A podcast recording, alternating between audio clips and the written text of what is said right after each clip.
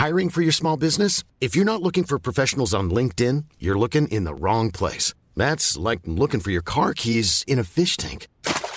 LinkedIn helps you hire professionals you can't find anywhere else, even those who aren't actively searching for a new job but might be open to the perfect role. In a given month, over 70% of LinkedIn users don't even visit other leading job sites. So start looking in the right place. With LinkedIn, you can hire professionals like a professional. Post your free job on linkedin.com slash people today.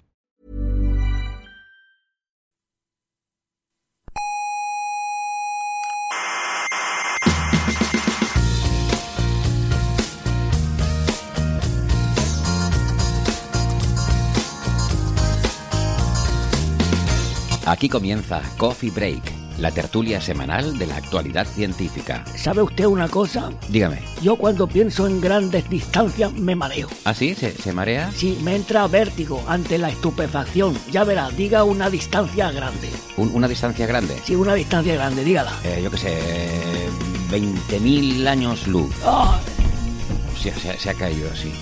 Coffee Break, el único programa científico que apoya el estupor.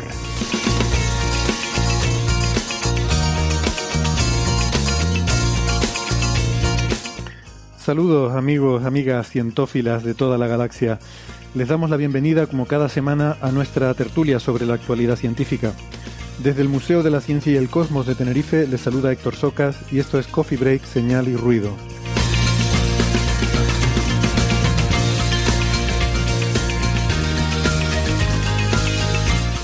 Hoy hablaremos de simulantes planetarios, en particular de la Luna. Veremos qué son y para qué se usan estos análogos geológicos de otros mundos. Hablaremos también de un nuevo sistema de inteligencia artificial para predecir respuestas personalizadas a la administración de medicamentos. Y por último, de la explosión de rayos gamma más potente jamás registrada, la conocida como GRB 221009A.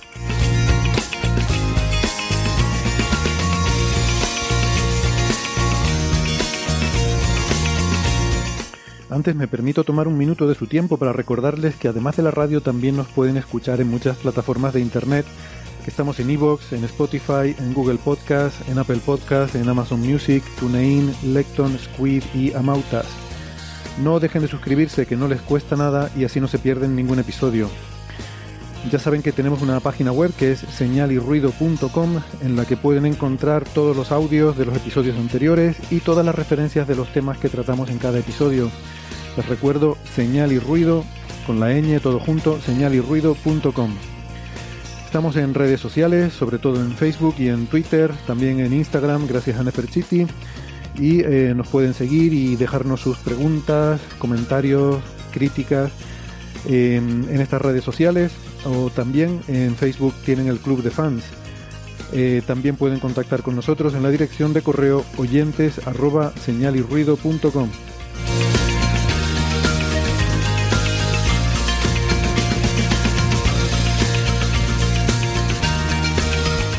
En la radio analógica, en las ondas hercianas, nos pueden escuchar si viven en Canarias, en Icoden Daute Radio, Radio ECA, Ondas Yaiza y Radio Juventud, en Madrid en Onda Pedriza, en Aragón en Ebro FM, en Málaga en Radio Estepona, en Galicia en Cuac FM y en Argentina en Radio Voces de La Rioja y en la FM 99.9 de Mar del Plata.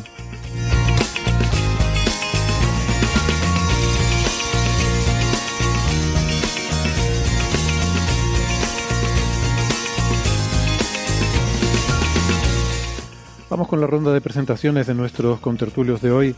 Hoy tenemos en Santiago de Compostela eh, fugazmente a José Edelstein, que es doctor en ciencias físicas, profesor en la Universidad de Santiago de Compostela. ¿Qué tal, José? ¿Cómo estás? ¿Qué tal, Héctor? ¿Qué tal, compañeros? Sí, no quería dejar de festejar. Me imaginaba que iba a haber champán. Champán gratis no es algo que haya que menospreciar. No tengo ni idea de lo que estás hablando. Eh, en Málaga tenemos a Francis Villatoro, que es eh, físico, eh, informático y doctor en matemáticas. ¿Qué tal, Francis? ¿Cómo estás? Muy bien, aquí estamos hoy con un día nublado, bastante, con bastante humedad en el ambiente, así un poco desagradable de pasear. No hace mala temperatura, pero no es el mejor día para pasear, así que ideal aquí con vosotros, sentado delante de la pantalla. Eh, Perfecto, pues nada, de esos días para compartir con amigos. Eh, tenemos en Zaragoza, nada menos, a Ignacio Crespo. ¿Qué tal, Ignacio? ¿Cómo estás? Pues en Zaragoza, que eso lo responde todo. ¿Cómo que eso lo responde muy todo? liado. Claro, no, a ver, ¿sabes qué pasa? Y voy a aprovechar para decirlo. A mí me gustaría venir más, y sé que llevan muchos meses sin venir, pero teniendo en cuenta que estoy en Zaragoza, os hacéis una idea de que no, no es precisamente que tenga mucho tiempo. Lo que pasa es que tenía que hacer hueco y quería venir porque ha pasado algo importante, que supongo que comentaremos, ¿no? Sí, ahora lo comentaremos. Gracias, Claro. Ignacio. También va a estar brevemente porque tenía que estar. Ha sido nuestro corresponsal, nuestro enviado especial y nuestro representante de Coffee Break en un evento que ahora les comentaremos. Y también tenemos hoy a un invitado, a Fer- Fernando Alberquilla. ¿Qué tal, Fernando? ¿Cómo estás? Muy buenas, encantado de estar aquí hoy con vosotros.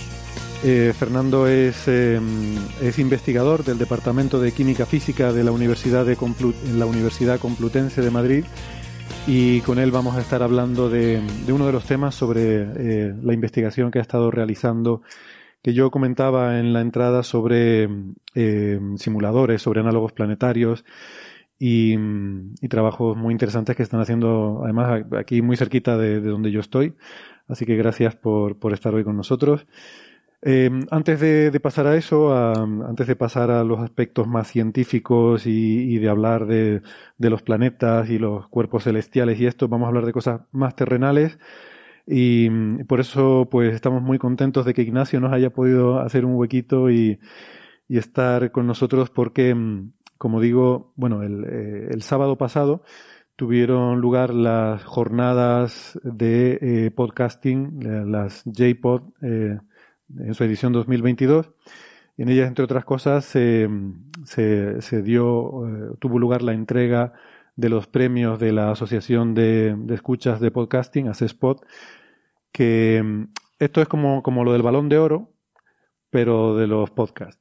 Y, y además la coincidencia en fechas también yo creo que no es casual. Yo creo que ACESPOT está claramente tratando de sabotear el balón de oro porque, bueno, saben que están intentando fagocitar la audiencia del fútbol, eh, porque también hay fútbol en podcast, ¿no? Eh, también la gente consume, consume fútbol en formato podcast y bueno, pues esto, los premios las Spot, esto es como el, como el balón de oro, pero sin los millones. Eh, pero del resto, es todo muy parecido. Y también va gente súper interesante a recoger premios, como en este caso Ignacio Crespo, que Pero el premio es, el premio es de Coffee Break.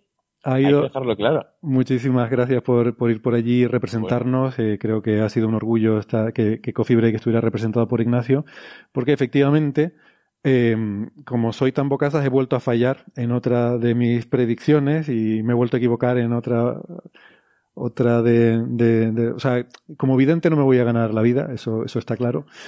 Eh, les recuerdo algunas cosas que hemos dicho en Coffee Break en las últimas semanas, como por ejemplo esta. Por alguna razón, no me pregunten qué, esto es lo que tiene la democracia y dejar votar a la gente. Estamos en la ronda final de los premios eh, de la Asociación de Escuchantes de Podcast, ACESPOT, el, el premio del público a que vota la gente y sale cualquier cosa. La gente vota y sale cualquier cosa. Y, y por tanto no vamos a ganar, pero ya estar en esa final nos pone súper contentos. Y usted, eh, querido oyente, no tiene por qué votarnos.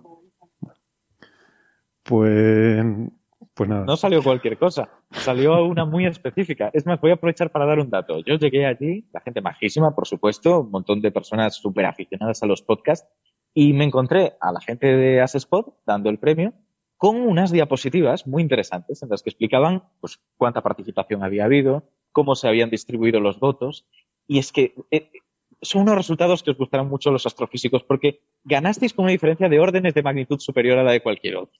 Quiero decir, no era una pequeña diferencia, era salvaje. Es que podría decir que casi sumando el resto de participantes, eh, no, no estoy seguro de si lo superabais o por ahí andabais. Era increíble. No estuve rápido como para sacar foto a esa imagen, a esos datos, pero ahí estaban. Y lo dijeron antes de decir que era Coffee Break. Cuando yo lo vi dije, por favor, que lo sea, y efectivamente lo fue. Porque, insisto, me has dado las gracias por haber ido y por venir aquí, pero es que, ¿qué menos? Es, es un podcast fantástico el que, y voy a decir las- al final de las dos maneras, hacéis barra hacemos porque llevo siete meses sin venir, me sabe un poco mal, y vosotros estáis aquí al pie del cañón todo el tiempo, pero ojo, me, me parece, me parece fantástico y creo que os lo merecéis un montón. Por favor, incluyete. en mí para ir. Sí, ahora... incluyo, pero me da ese reparo. Si yo me siento como en casa aquí, me encanta venir, pero me da reparo con todo lo que trabajáis vosotros. Aquí está el podcast. Todo, para los todo contribuye, todo el, el, trofeo. El tro guapo, ¿no? El tro guapo. Eh, me niego a llamarlo trofeo, es muy tro guapo. Eh, Ignacio nos está enseñando ahora la cámara, para los que están viendo en YouTube, el, el trofeo de, del premio y... Y aprovecho para decir una cosa más, si no te parece mal, porque claro, los que están en YouTube lo están viendo, pero el resto no. Cuando dices que estoy en Zaragoza, es que estoy en Zaragoza en la calle de Zaragoza. Así que la gente se para a mirar el trofeo y si ya a mí me daba reparo todo lo que estoy contando, imagínate esta situación. Creo que no se podía exponer más el trofeo de, de Coffee Break. También es verdad que tengo la parte positiva de que como es Zaragoza, aquí no me conoce nadie. Así que puedo, puedo hacer estas cosas. Ignacio, Ignacio está ahí en mitad de la calle y, ah, mira, ahí está, Francis nos pone los datos que... Los votos totales. a los que hacía referencia Ignacio. Sí, pero yo me refería a una diapositiva posterior, en la que ponía la distribución de votos entre cada uno de los candidatos.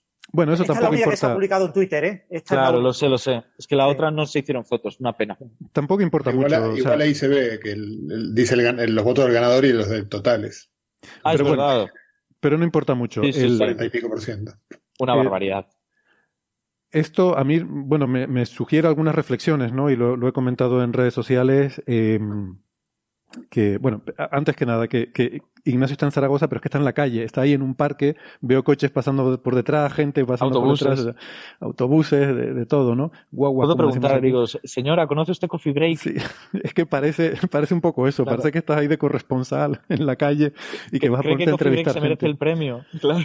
Además, el trofeo tiene forma de micrófono, eh, de estos micrófonos de, de los clásicos que se ponían en, la, mesa de los programas estos de televisión que imitaban programas de radio y parece, seguro que la gente está pensando que vas a levantarte ahora y vas a empezar a, entrevistar a, los viandantes. Que, es posible. Bueno. Es, es un trofeo docto, aprovecho para decirlo. es un trofeo sabio. Lo pone aquí debajo. Debe ser la marca o algo. Docto, dos puntos. Ajá. Es pues muy apropiado. Muy apropiado para aquí. Muy apropiado. Es, muy apropiado. Eh, bueno. Gracias por, em, Ignacio, por, por acercarte. Sé que tú cuando tengas que irte te, levantas y te vas, ya está. Sabes cómo funciona aquí la dinámica. Es que estoy aquí porque por la mañana estaba en un sitio y por la tarde en otro. No tengo dónde quedarme. Pero sí, sí. Y una cosa que, aprovecho también para decir sobre el trofeo, porque creo que al final nunca se habla de más sobre algo que, está premiando este programa y la labor que haces sobre todo tú, porque las cosas son así. Tú no lo dirás, pero yo creo que aquí te aplaudiríamos todos por, por eso. que no, que no, que, yo soy, yo soy el que pongo la mesa, como digo siempre, y luego ustedes vienen y lo pasamos bien, pero, pero Hay yo, mucho más. Yo aquí pongo la mesa. Y este trofeo, que si lo tengo todavía yo, es simplemente porque no llegaba a tiempo a Canarias, pero el plan es que esto llegue hasta allí, posiblemente a través de las manos de otros coffee breakers, como mínimo de Alberto Aparicio, que va a hacer ahí de corresponsal. Sí, sí. Iremos informando, ¿no? Estábamos ahora incluso jugando con la idea, quizás un poco alocada, de que el trofeo pueda itinerar por las diferentes eh, localidades donde, donde se hace coffee break porque lo que pasa es que es un problema porque en coffee break no se pone el sol. Entonces eh, igual igual iba a ser mucho mucho recorrido y se iba a marear el, trofeo el guapo. Bueno que mm, quería decir un par de cosas no lo primero por supuesto muchísimas gracias a toda la gente que nos ha votado. Esto era un premio que mira que yo digo que, bueno, que los premios porque no es importante, que lo importante es que a la gente le guste, que, que, que, uno esté a gusto sobre todo con lo que hace, que lo pasemos bien. Yo creo que aquí venimos a pasarlo bien y por eso, y por eso lo hacemos. Em, y bueno, este es un, un premio que no ha dado un jurado, que no ha dado un, que, que, también están bien los que dan los jurados, no, no quiero decir que no, pero, pero es muy especial que sea una votación popular. Y creo que es muy especial sobre todo en un nicho que yo entiendo que todos pensamos que es minoritario, como es el, de, la divulgación científica, y a lo mejor no es tan minoritario como pensamos. O sea, a lo mejor tenemos que empezar a... a ¿Qué dice? No, no, te quiero distraer. Nos está, lo está enseñando Ignacio, sí. Acerco, acerco la inscripción. Sí, gracias. Em, pues que, que, un nicho que supuestamente es minoritario mm, se lleve un premio por votación, eh, por votación popular, yo, yo, creo que es muy significativo y no, no sé muy bien lo que significa, pero se me ocurre que quizás, puesto que había rondas previas y hubo una ronda final a la que llegaron algunos podcasts, y el nuestro era el único de, divulgación científica, entre otros podcasts que son maravillosos y que a mí algunos de ellos que los escucho me encantan y que tienen audiencias mucho más grandes y que son más populares eh, en algunos casos, pues mm, quizás yo entiendo que al ser el nuestro el único podcast sobre divulgación científica, creo que a la gente que tiene interés en este tema, eh, pues nos tomó un poco como, como, punto de encuentro y que recibimos votos no solo de la gente que escucha habitualmente Coffee Break, sino a lo mejor gente que escucha otros podcasts de temática científica y también dijeron, bueno, pues eh, ya que no está mi favorito, pero por lo menos está Coffee Break, le voy a votar, ¿no? Y, eso me parece maravilloso y creo que habla muy bien de la gente que le gusta la ciencia y, y por eso doble agradecimiento a los oyentes de Coffee Break y a los que a lo mejor son oyentes o prefieren otros podcasts científicos, pero aún así también han votado a Coffee Break. Eh, me parece que eso es muy. Que, conviene poner en valor. O sea, que creo que es un premio, lo que decía en redes sociales, que es comunitario, ¿no? Que creo que hay que compartir con toda la comunidad de, divulgadores y de, y de consumidores y, gente que disfruta de la divulgación científica, ¿no? Eso, eso me parece genial. Y por otra parte, mm, pues nada, darles las gracias. Yo creo que. Eh, por lo menos por mí puedo decir que este ha sido un año difícil eh, mm, para el podcast. Eh, mm, ha sido un año complicado para mí personalmente. Eh, sé que también para otros participantes habituales, miembros y miembros de, Coffee Break. Así que, mm, que precisamente en este año, de más de siete, casi ocho que llevamos, sea cuando eh, recibimos por primera vez un premio y que sea un premio de voto popular, eh, creo que nos da mucho ánimo y nos da un espaldarazo que, justamente este año nos viene muy bien. Así que eh, gracias de verdad. Em, los queremos a todos y a todas. Em, sí que tengo la sensación de que somos como una comunidad muy estrecha, ¿no? Somos como una gran familia y creo que eso ha influido también en el sentido que se ha movilizado quizás mucho más el voto de Coffee Break y de divulgación científica que a lo mejor en otras eh, no, no, lo sé, ¿no? Estoy hablando sin números y sin, y sin datos objetivos, pero quizás por interpretar un poco estos números que, que nos contaba Ignacio, pues me da a entender que quizás la, aquí la comunidad ha sido importante, ¿no? Que realmente la gente se ha volcado, los oyentes, a, votar y, y, y, debido a eso, pues a lo mejor hemos podido tener más votos que otros podcasts que, insisto, que tienen audiencias eh, muy, muy superiores y, con una, una, calidad de producción y calidad en otros sentidos que es realmente abrumadora, ¿no? Así que, bueno, yo no sé, yo estoy... A mí me resulta todavía difícil de creer que quieren que les diga. Yo, yo no voy a celebrar nada hasta que acabe el periodo de impugnaciones, porque a mí me da que alguien se ha equivocado con algo. Igual ha habido tongo, o sea, no lo sé. No sé qué influencias pueden mover ustedes. Eh, yo modestamente no, no tengo nada, no, no, tengo muchos hilos que mover, pero bueno. Oye, que muchísimas gracias, no, no sé qué decir, llevo mucho rato hablando. Digan algo ustedes, por favor. Sí, eso, agradecer a todas las, las, personas que nos oyen, que nos hayan votado y a los que nos hayan votado que no nos oyen, pues también agradecerles y, y aquí no lo van a escuchar, pero bueno, anima, que alguien les anime a que también nos escuchen.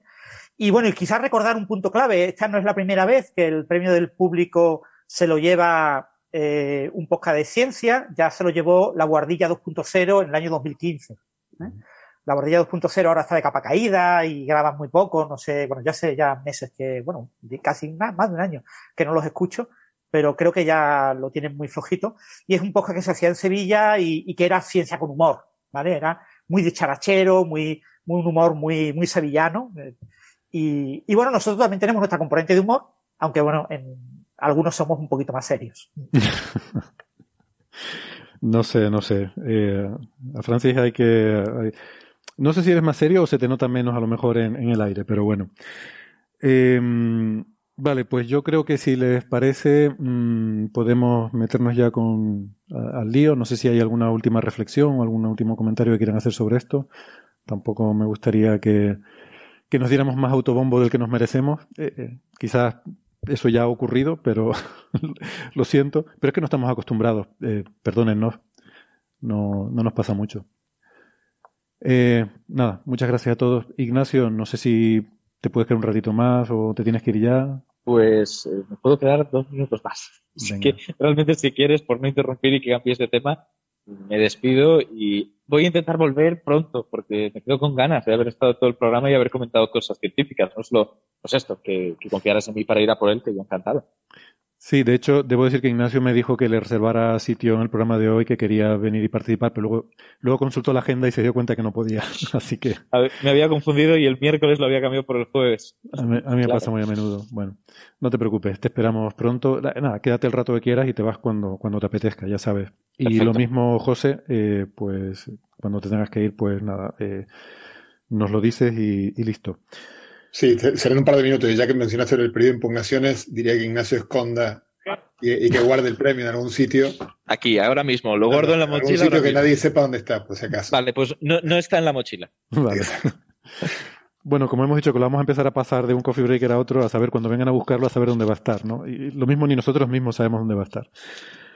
Bueno, em, eh, vamos a, ha salido un, artículo, un, paper en, Scientific Reports de Nature, eh, firmado por eh, bueno, nuestro invitado de hoy, Fernando Alberquilla, como, como primer autor y también corresponding author. Em, y eh, no sé si Ignacio nos está escuchando, pero tienes todavía el micrófono encendido. Os escucho un momento. Está guardando el podcast, perdón. Se oyen los ruiditos de ahí con la mochila. Perdona, perdona. No, tranquilo. Y, y otros eh, investigadores también, ¿no? Como Jesús Martínez Frías, que, a quien yo contacté porque es un, viejo amigo del programa. Tenemos eh, buena relación y ha estado ya algunas veces Jesús en, Coffee Break, un, eh, eminente geólogo planetario y, conocido divulgador también, gran divulgador científico. Y bueno, le quise preguntar por este trabajo y, me dijo, no, no, deberías hablar con Fernando, que, es quien ha, eh, bueno, hizo comentarios muy elogiosos de tu trabajo, Fernando, que lo sepas, que dijo que habías hecho un trabajo maravilloso y que lo justo sería que estuvieras tú aquí contándolo, ¿no? Así que por eso, pues, nos pusimos en contacto y, gracias por aceptar el, el venir. Y quería bueno, antes que nada, empezar preguntándote por esto de los análogos planetarios, ¿no? Eh, la utilidad que tienen. Por cierto, no, no, me resisto, ya sé que no, lo nuestro no es el humor, lo siento, em, quizás no debería meterme en estas cosas, pero uno de los aptónimos más brillantes que, que, he visto últimamente es el de em, una de las autoras de este trabajo, que se llama Rosario Lunar, que trabaje en, un artículo sobre hacer simulantes lunares, ¿no? Sí, es bastante curioso, la verdad, pero en realidad. Estará cansada la pobre de que se lo digan, supongo. Claro, o sea, al fin. Bueno, es que Charo realmente está jubilada ya, o sea, lleva mm. ya unos cuantos años jubilada, pero realmente ha dedicado muchísimas de sus investigaciones a temas sobre geología planetaria. Entonces, a mí también, la verdad, me daba un poco en los oídos cuando, cuando me dijo Jesús, oye, tengo un contacto que nos podría ayudar en esta investigación. Y dice, se llama Rosario Lunar. Y yo, no es por nada, pero no parece casualidad. Así que la verdad es que me lo dicen muchísimo y, bueno, al final eh, ahí está. Es una portenta, una experta total y con la que he tenido la oportunidad de trabajar y que me ha dado muchísimos consejos, sobre todo en el tema de cómo publicar, porque al final cada revista es un mundo y hay que saber cómo comunicar y a quién comunicárselo. Así que muy agradecido tanto con Charo como con Valentín y con Jesús, porque su apoyo ha sido enorme, tanto a nivel científico como personal. Y desde luego que si no hubiera sido por ellos, no, no habría salido el artículo adelante. Y aprovecho ya también para daros, por supuesto, la enhorabuena por ese premio, porque, sinceramente, ya no solo que eh, los podcasts eh, de este tipo de divulgación científica acerquen más la ciencia a, personas que no están a lo mejor tan familiarizadas, sino también creo que es muy importante que se dé a conocer más en el ámbito de la sociedad porque nos ayuda mucho a nosotros como investigadores después a la hora de, por ejemplo, pedir financiación. Mm. El hecho de que se conozca la problemática de, de, las cosas reales, de, por ejemplo, el cambio climático, en este caso, eh, el hecho de buscar vida en otros planetas, que conozcan la importancia de esas investigaciones y, que seáis capaces de comunicarlo en un lenguaje que, puedan comprender de una manera más, más fácil, creo que es algo fundamental y, y, de verdad que enhorabuena por ese premio, creo que es merecidísimo y, espero que, vamos, esperemos que no sea, que no sea el último y que no hace falta que Ignacio lo ande paseando por ningún sitio más, sino que tengamos uno en cada comunidad.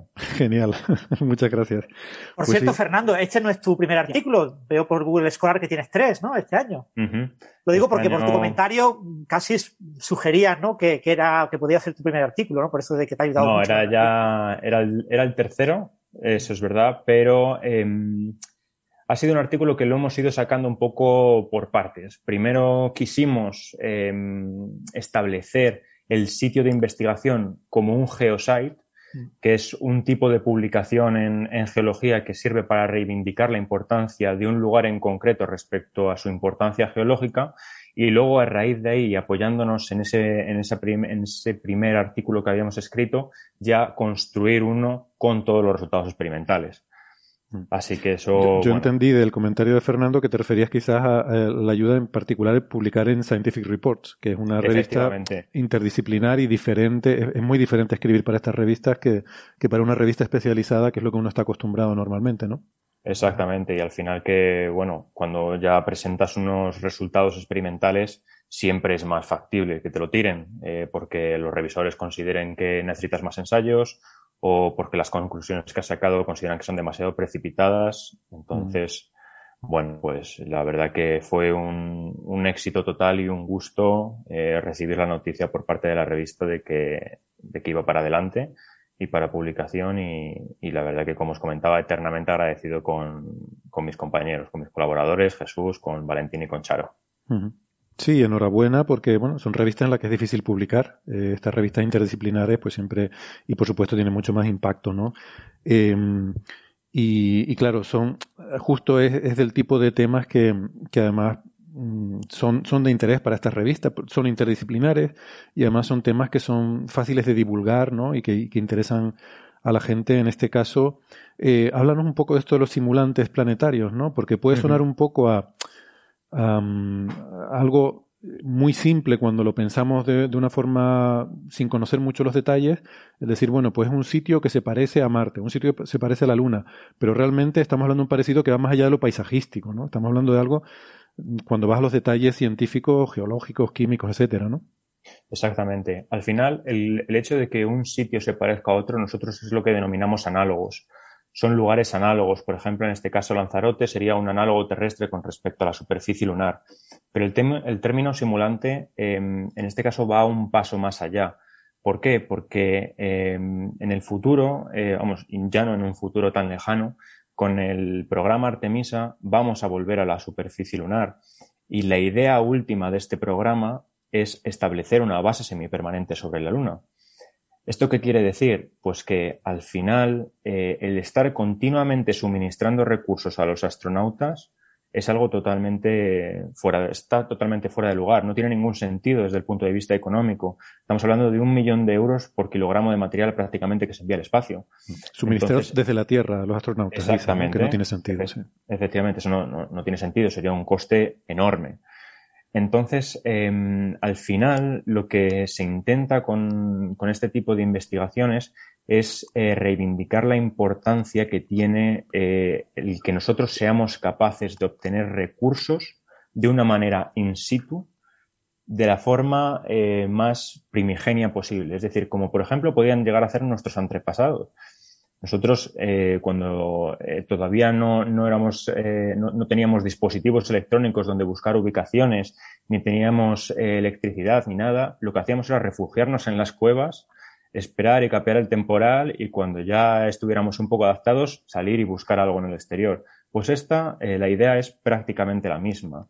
Tenemos que utilizar absolutamente todos los medios que estén a nuestro alcance, a nuestro alcance para aprovecharlos y desde un punto de vista del recurso obtener todo lo que seamos capaces de ellos. En este caso, un astronauta cuando llega a la superficie lunar, lo primero que se va a encontrar, encontrar es una capa pulburulenta allá por donde mire. Esta capa de, en algunos casos, unos centímetros y en otros casos que puede llegar a incluso varios metros, cubre toda la superficie de, la, de nuestro satélite, de la Luna. Entonces, ese regolito es un recurso que, quieran o no, van a tener que aprovechar. ¿Qué ocurre? Que no podemos esto estar. Me, perdona, esto me, me, gusta enfatizarlo porque realmente eh, puede ser un poco sorprendente, ¿no? Cuando pensamos en ello, ¿por qué la superficie de la Luna no es un, una cosa rocosa, sólida, eh, sino que se parece más a lo mejor a, a una superficie, ese regolito, ¿no? Es algo como, como, como una arenilla, parece como una playa, sí. ¿no? ¿Por qué, por qué es Un así? completo desagregado, claro. Sí. De todas maneras, no es, no es completamente así, son solo los primeros centímetros o incluso en algunos puntos eh, varios metros de uh -huh. espesor. Esto es así porque hace aproximadamente 3.000 millones de años la superficie lunar sufrió un bombardeo meteorítico extraordinario que es en que en parte ha protegido a la, a la, Tierra durante muchos millones de años, y debido a ese impacto meteorítico, a ese, a ese bombardeo continuo de asteroides sobre la superficie de la Luna, se formó esa capa pulverulenta. Y esto lo podemos observar en todas prácticamente las muestras que han traído las misiones Apolo, en las rocas y en sus minerales. Porque la textura que nosotros observamos en, estas rocas es una textura que está brechificada. Se ha formado un vidrio a raíz de sus impactos. Un impacto tan violento provoca unas temperaturas y unas presiones desorbitadas. Y eso queda registrado en las rocas. O sea, es como una arenilla con un vidrio mm, formado que está ahí entremezclado.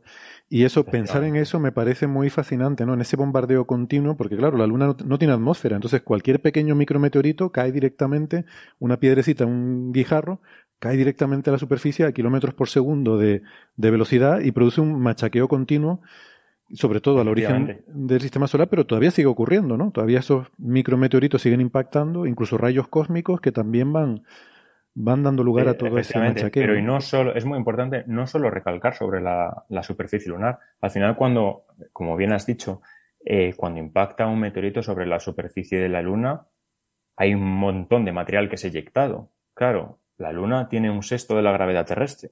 ¿Qué ocurre? Que no todo ese material eyectado va a regresar a la superficie lunar, sino que parte de él ha sido capturado por la gravedad terrestre y nosotros actualmente tenemos meteoritos lunares, que es lo que se llama. Pero lo mismo pasa con Marte. Entonces, em, desde el punto de vista de, creación de simulantes, podemos utilizar también meteoritos que hayan provenido de la Luna. Y además que sería, ya, no, no, no haría falta ni llamarlos ni siquiera simulantes, porque realmente es material de la superficie. Es material de ese sitio. Mm. Claro. Lo que pasa es que es tremendamente costoso hacerse con material de este tipo y, bueno, luego utilizarlo para una molienda, un machaqueo y demás, y utilizarlo como un recurso también sería bastante, bastante costoso. Pero en lo que me comentaba respecto a los simulantes y la importancia que tienen, es que, claro, tampoco es factible estar continuamente yendo a la luna a coger, venga, voy a coger un poco de suelo, me lo llevo para casa y a ver cómo lo puedo aprovechar. Eh, ¿Qué pasa? Que lo que se suele hacer, lo que estamos haciendo es buscar zonas en nuestro planeta que tanto a nivel geoquímico, mineralógico, a nivel de relieve y paisajístico, que eso es muy importante también, el hecho de poder entrenar a los astronautas en nuestra, en, la Tierra, con condiciones de un relieve que sean idénticas a lo que pueden encontrar en, la Luna es fundamental para su entrenamiento, para, la capacitación de, distintos instrumentos, por ejemplo, para rodar los rovers. Al final, si tú eres capaz de un rover rodarlo sobre el campo de lava de Timanfaya, te aseguro que también va a poder rodar sobre la superficie lunar. Mm. Claro, si lo rodas sobre una carretera, luego igual sobre la superficie lunar te encuentras con más problemas. Entonces, esta búsqueda de análogos es crucial, crucial para el éxito de estas investigaciones y es lo que nosotros hemos hecho en este, en este artículo, buscar una zona análoga a la superficie lunar y elaborar el primer simulante regolítico lunar en España, que es el que hemos denominado como el LZS-1. LZS-1, que entiendo que es por Lanzarote Site 1 o, Simulant 1, ok.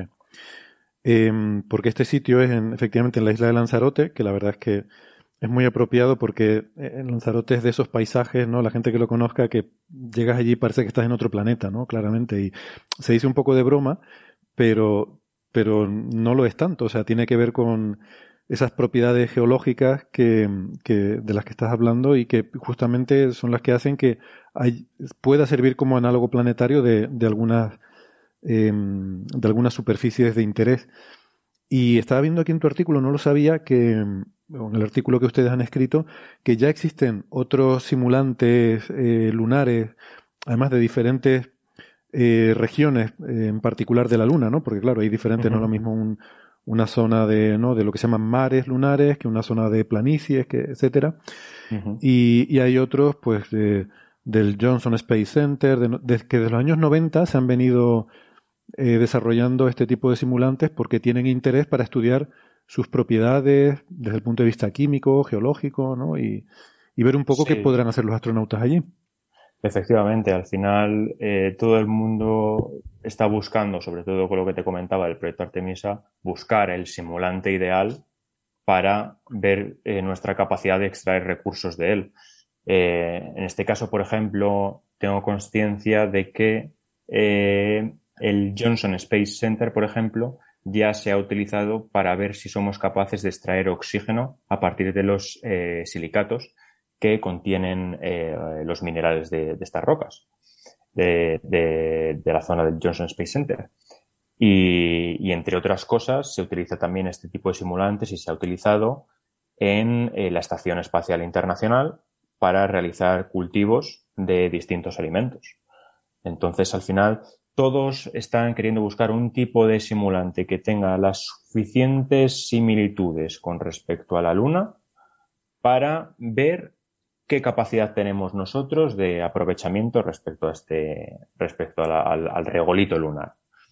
Y ya no solo, vamos, ya no solo es, por ejemplo, ese de extracción de, recursos, sino utilizar el regolito en sí mismo. Porque, por ejemplo, em, para la habitabilidad de los, y la supervivencia de los astronautas, van a tener que tener un módulo de habitabilidad donde sobrevivir. Van a necesitar de escudos antirradiación. Como bien has dicho, la, Luna no tiene atmósfera. Luego los rayos cósmicos están pegando continuamente sobre la superficie, lo cual no es del todo perjudicial porque enriquecen al suelo en determinados elementos que de otra forma no encontraríamos, como por ejemplo el helio 3 y escudos antirradiación eh, para construir pistas de aterrizaje, pistas de despegue, eh, caminos, carreteras. Al final, todo, todo lo que podamos llegar a aprovechar de él es como, como dicen de, del cocido, que se, aprovecha, se come todo, absolutamente todo, y del cerdo. Pues esto es exactamente igual, hay que aprovecharlo todo. O sea, se podría, estás pensando, por ejemplo, en construir un hábitat lunar y forrarlo de una capa de regolito que, que actúe como escudo antirradiación, por ejemplo, ¿no?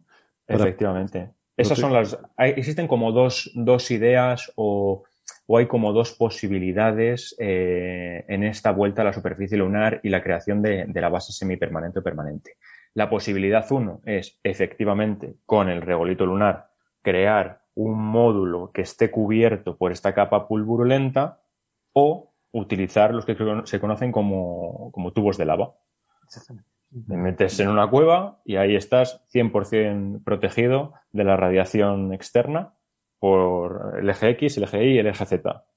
Al final, esto es una peculiaridad, entre comillas, que tienen em, estas, estas rocas y este simulante, es que tiene un elevado contenido en elementos pesados, como por ejemplo el titanio. Entonces, estos elementos, a la hora de frenar la radiación, son bastante efectivos. Entonces, se busca eh, pues, que haya un, una capa cubriendo a todo lo que sería el, módulo de, habitabilidad de los astronautas. Eh, una cuestión, Fernando. El, sitio que habéis elegido, el geositio que habéis elegido, las Peñas de Tao, ¿está en algún parque natural protegido? ¿Es una zona eh, de, acceso para cualquiera o, tiene algún tipo de restricciones? Porque al principio, mm, siendo un geositio, debería de reivindicarse que fuera un lugar protegido, ¿no? Claro, lo cierto es que no, ahora mismo justo la zona de, Tao no está protegido como por ejemplo está el Parque Nacional de Timanfaya. Entonces, claro, eh, el problema que te trae el Parque Nacional de Timanfaya es que no puedes ir a recoger muestras como y cuando tú quieras. Eso está prohibido por ley. En cambio, en este caso, la zona de Tao tiene una cantera que tiene un acceso muy bueno por carretera y ahí la recogida de muestras es espectacular. O sea, te puedes encontrar unas piezas extremadamente buenas y sobre todo sin alterar, lo cual es eh, fundamental para nuestro, nuestra investigación. Porque daros cuenta, por ejemplo, que nosotros cuando hicimos la investigación recogimos al principio unas 37 muestras aproximadamente de basaltos de, de Lanzarote, entre las tres zonas que seleccionamos, pero bueno, al final fueron 37 muestras. ¿Qué ocurre? Que de las 37 muestras únicamente nos pudimos quedar con 19.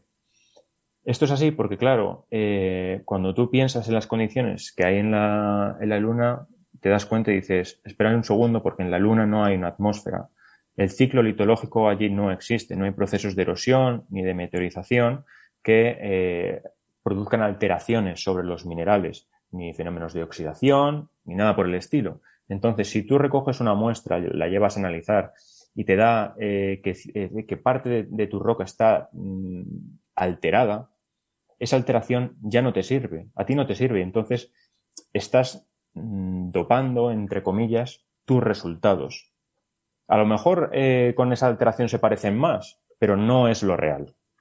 No es algo real, porque en la Luna no hay ese tipo de alteraciones no hay una atmósfera oxidante, entonces no puedes haber sometido a tus muestras a estas condiciones. Entonces, encontrar muestras que prácticamente no han sufrido ningún tipo de alteración es Hay que, hay que tener muchísima rigurosidad y hacer ensayos específicos para determinar el estado de alteración de estas rocas. Claro, eso es lo, lo, que parece sorprendente, ¿no? Que podamos encontrar rocas en, que tengan unas condiciones tan similares a las de la Luna, teniendo en cuenta los diferentes procesos a los que se han visto sometidas en un caso y en otro. ¿no? simplemente la presencia de una atmósfera ya es algo que, que cambia muchísimo, la, la, gravedad diferente, no sé, y intuyo que, que, tendrá, pero claro, precisamente por eso hay que buscarlas, ¿no? O sea, que no, que no cualquier roca terrestre te vale. Exactamente. Y en este sentido, la pregunta que me surge y no me queda claro leyendo el artículo es, estos simulantes, tanto el de ustedes como otros anteriores que hay, que por cierto veo que no solo se hacen en Estados Unidos, también hay uno chino, Sí, chinos hay bastantes, la verdad. Pero también tengo que decir que el tema de los simulantes chinos y las publicaciones chinas hay que cogerlas a veces un poco con pinzas, porque muchas veces no son tanto publicaciones que han sido revisadas por pares, sino más bien algo así como una nota de prensa que ellos sacan y publican. Y hay veces que, bueno, eh, algunos simulantes sí que es cierto, por ejemplo, el CAS-1, si no recuerdo mal, ese sí que está revisado por pares, es un simulante oficial y chapó por, por el simulante, pero hay otros casos en los cuales hay que tener un poco de mano izquierda para tratar de ver con qué estás trabajando y con qué estás comparando tu simulante. Porque nosotros una de las cosas que hicimos, de hecho, no solo fue compararlo con respecto a basaltos de, de la Luna, sino también compararlo respecto a los otros simulantes existentes. Y hay veces que en este tipo de comparaciones te encuentras cosas que te llaman mucho la atención y dices, esto es cuanto menos raro y es poco probable que lo hayáis encontrado o que hayáis sido capaces de demostrar mm, cierto tipo de composición que no es a lo mejor lo más, lo más adecuado. De todas formas, lo que, lo que iba a preguntar es, eh, ¿estos simulantes se, se extraen o se fabrican? Quiero decir que es algo que está presente en la naturaleza y dice, por ejemplo, ustedes creo que son tres kilos de simulante lo que presentan en este artículo y, lo encuentras en un sitio y lo extraes o tiene, lleva algún proceso de, de alteración, de mezcla, de cambios para que se parezca al, regolito lunar? Efectivamente, es muy buena pregunta porque, porque no, claro, no se encuentra el simulante como tal, eh, no hemos encontrado el simulante como tal en, en Lanzarote. El simulante hay que desarrollarlo. Lo primero, todo parte por toda una batería de ensayos eh, sobre los basaltos en las cuales tú determinas esa analogía primera. Una vez que tú ya tienes esa analogía y ya has visto que efectivamente lo que tú tienes se puede parecer a lo que hay ahí arriba, entonces ya empieza lo que es la elaboración del simulante en sí mismo. Para la elaboración del simulante lo que tienes que hacer es eh, tus muestras, llevarlas a una machacadora especial que no que no ejerza una presión ni unas temperaturas demasiado altas, porque eso puede inducir en cambios de fase sobre tus minerales, y entonces el simulante que tú estás creando ya no es el mismo que con el que empezaste.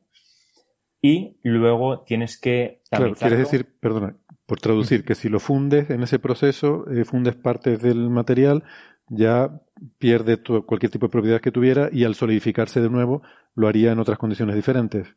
Sí, sí, sí, pero es que incluso, es muy curioso porque es que incluso hay en, multitud de estudios en los que se utilizan determinadas técnicas, eh, por ejemplo, con, con, distintos tipos de rayos.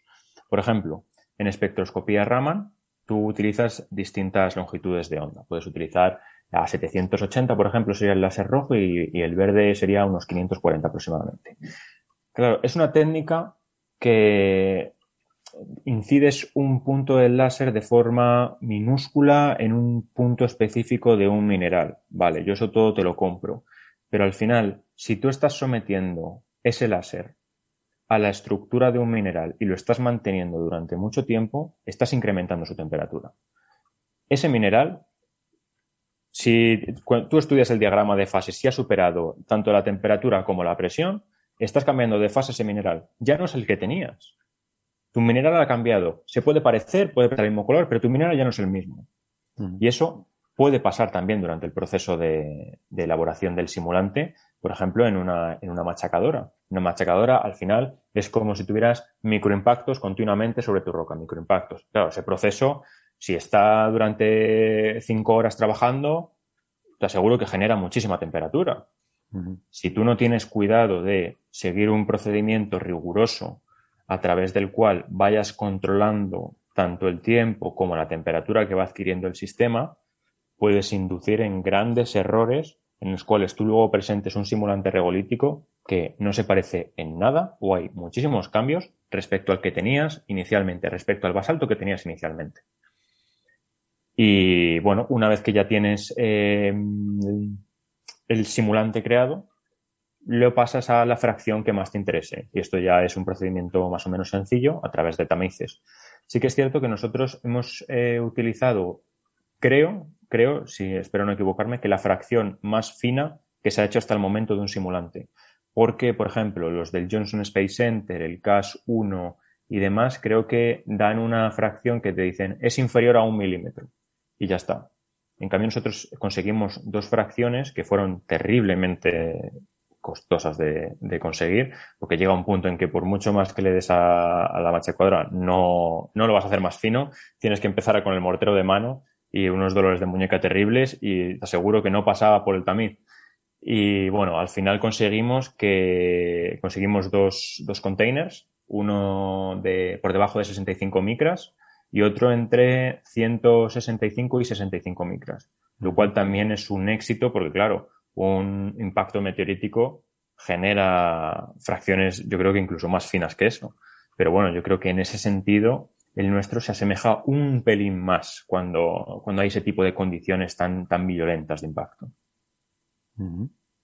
O sea, literalmente llegas al punto de estar con el mortero a mano machacando las muestras. Sí, porque llega, llega un punto en el cual la, como que la, la, machacadora de bolas que se llama llega un punto en que por mucho que le, mantengas ahí, le mantengas ahí, le mantengas ahí, eso no baja de fracción.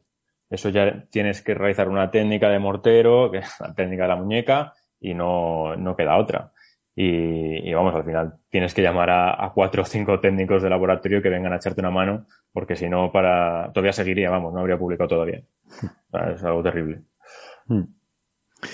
Y eh, una cosa que he visto a Jesús eh, Martínez Frías mencionar en redes sociales, insistir bastante en el tema de que esto no es algo que hayan empezado ahora, eh, digamos, pues por el programa Artemisa, que se haya puesto de moda, hacer simulantes y tal, sino que es un trabajo en el que, bueno, él en particular, supongo que igual tú no tanto, pero él dice que lleva muchos años, ¿no? No sé si del orden de 10 años o algo así, trabajando en buscar estos análogos y estos simulantes, ¿no? Em, entonces, bueno, además de incidir en eso, eh, también quería preguntarte que supongo que habrá mucho de prueba y error aquí en, en, todo este asunto, ¿no? Porque tal como tú lo estás describiendo, parece que suena como que lo extraes de un sitio, hacemos un proceso conocido que sabemos cómo se hace y obtenemos el resultado final, pero eh, tú en algún momento tendrás que comparar ese resultado final con el regolito real y decir, bueno, no se parece, que tengo que cambiar en mi proceso para que se parezca más, o sea que habrá algo de iteración ahí, supongo. Sí, mira, en cuanto a la primera parte, efectivamente Jesús lleva trabajando en temas de análogos planetarios una barbaridad de años y en el tema de, Lanzarote creo que alrededor de 15, por lo que me comentó el otro día. Y, ha hecho muchísimas publicaciones, ha asistido a muchísimos eh, congresos reivindicando la importancia que tenía Lanzarote como análogo planetario, tanto para estudios sobre geología planetaria como de astrobiología. Y de hecho también es muy importante recalcar que en Lanzarote en concreto se desarrolló el proyecto Pangea de la Agencia Espacial Europea y que está eh, dedicado en parte a la capacitación de los astronautas en, suelo de Lanzarote. Entonces, eh, pues, eh, desde la Agencia Espacial Europea mandan aquí a astronautas, a Lanzarote en concreto, y de hecho Pedro Duque, por ejemplo, fue alumno de Jesús. Entonces, eh, él sí lleva muchísimos, muchísimos años con publicaciones, reivindicando su importancia y todavía continúa ahí, ahí en la lucha. Jesús es maestro de astronautas, qué bueno. Sí, sí. Está genial ese, ese No sabía, pensaba que lo sabíais eso. Eh, bueno, sabía que trabajaba con astronautas de, la Agencia Espacial Europea, sí, sí. Eh, mm. no, conocía la anécdota en particular de Pedro Duque, pero sí, pero sí es muy, muy interesante. Y luego, en cuanto a lo que me comentabas de prueba y error, eh, claro, por eso al final no selecciona solo una zona. Por eso dijimos, bueno, vamos a cubrir un área bastante extensa de todo Lanzarote, abarcando eh, distintos periodos eruptivos. Porque claro, si tú al final eh, coges un basalto de la de Manfalla y en la zona de campos de lava de Timanfaya, dentro de este campo, te vas a 400 metros, te vas a encontrar el mismo basalto, evidentemente. Eh, pero si cambias un poco lo que puede ser la génesis, es decir, que se hayan producido de una manera distinta eh, unos basaltos que otros, ahí te puede cambiar mucho. Y ya no solo en términos de geoquímica y que se parezcan muy bien, eh, se parezcan mucho en términos, en términos geoquímicos y mineralógicos, porque al final un basalto pues te puedes encontrar así, que tiene olivino, que tiene plagioclasas, que tiene óxidos, tal cual, pero te cambian mucho sobre todo parámetros, por ejemplo, estructurales y parámetros texturales. Y eso en cuanto a las propiedades físicas es muy importante, porque las densidades, aunque por ejemplo cambian poco, cambian lo suficiente como para que se parezca más uno que otro, porque sobre basaltos de, de la lunar se han hecho pruebas eh, de testeado de propiedades físicas, como por ejemplo resistencias a compresión simple. Y no es lo mismo que tenga un determinado tipo de, textura a que tenga otro. ¿Por qué? Porque al final, si una piedra es mucho más porosa que otra, al final su resistencia va a ser menor. Técnicamente va a ser menor. Entonces, eh, sí tienes que hacer ensayos de prueba y error, pero teniendo en cuenta, por supuesto, que tienes que eh, cuadrar la zona de muestreo en puntos que sean geológicamente distintos. Muy bien. Normalmente al final del programa solemos eh, coger preguntas del público, bien eh, presente en el museo o bien en el chat. aprovechando que te tenemos aquí y antes de despedirte, si quieres, pues podemos Em, ver si, si hay algunas preguntas que te podamos transmitir. Y estoy viendo algunas en el chat del directo de YouTube. Eh, y no sé si aquí en el museo eh, hay alguna pregunta, o, pero de momento hay alguna en el chat de YouTube que me gustaría transmitirte. Por ejemplo, pregunta Zebra si hace falta limpiar de biocontaminantes el regolito. Bueno, el simulante en este caso. Es muy buena pregunta, pero eh, te voy a dar como una respuesta un poco mixta. Un poco gallega, ¿no? Eh, sí, mira. Por ejemplo, eh, nosotros una vez que, llevamos las muestras al laboratorio, se meten en estufas a una temperatura lo suficientemente alta como para eliminar componentes orgánicos. Pero eh, te puedo decir que a lo mejor no se lleva a lo mejor una destrucción de material orgánico demasiado en detalle. ¿Pero por qué? Porque no, no es necesario a priori. ¿Cuándo va a ser necesario? Nosotros este simulante regolítico ahora, por ejemplo, lo hemos enviado al equipo de Green Moon Project, que no sé si lo conocéis, pero que bueno, Jesús y yo participamos activamente en él, que es un proyecto destinado a el cultivo de plantas en el espacio, en este caso en la superficie lunar. Entonces, nosotros este simulante, parte de él, ya lo hemos enviado a Green Moon Project. Y desde Green Moon Project sí que necesitan llevar a cabo una limpieza de biocontaminantes para realizar pruebas sobre un sustrato que se parece mucho a la superficie lunar y que por supuesto no puede tener ningún residuo orgánico sobre el, sobre el simulante para que las condiciones sean lo más parecidas posibles a lo que se encontrarían si eh, realizásemos la prueba de cultivo y de germinación sobre la luna. Em, porque ustedes, claro, todas las pruebas que hacen son desde el punto de vista geológico, mineralógico y... Efectivamente, y desde ese punto de vista no es necesario que llevemos a cabo esa prueba. Em, Diego Nicolás Bruzone pregunta si, el, si se logra simular el perfil del grano del regolito y, por ejemplo, el filo de las caras, ¿no? Porque, bueno, es verdad que son más filosas, ¿no? Los, granos que puedes encontrar en la luna al no haber erosión, eh, si eso también se consigue reproducir. Eh, en este caso nosotros no lo hemos estudiado, pero sí que es verdad que, eh, por ejemplo, otros simulantes, como por ejemplo el del Johnson Space Center, sí que hacen especial referencia sobre todo a la forma que tienen los granos. Y si observas publicaciones de este tipo de simulantes, vas a ver que muchos hacen referencia a cómo es la morfología de los granos, porque sí que es cierto que estos clastos son tremendamente angulosos y no redondeados.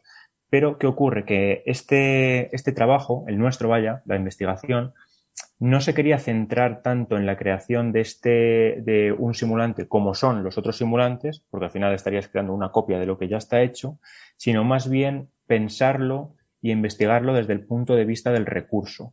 Por eso toda la batería de ensayos petrofísicos que nosotros hicimos, tanto de porosidad, tanto de resistencia a compresión simple, de densidad, de saturación, anisotropía, dureza, color, etcétera, etcétera, etcétera.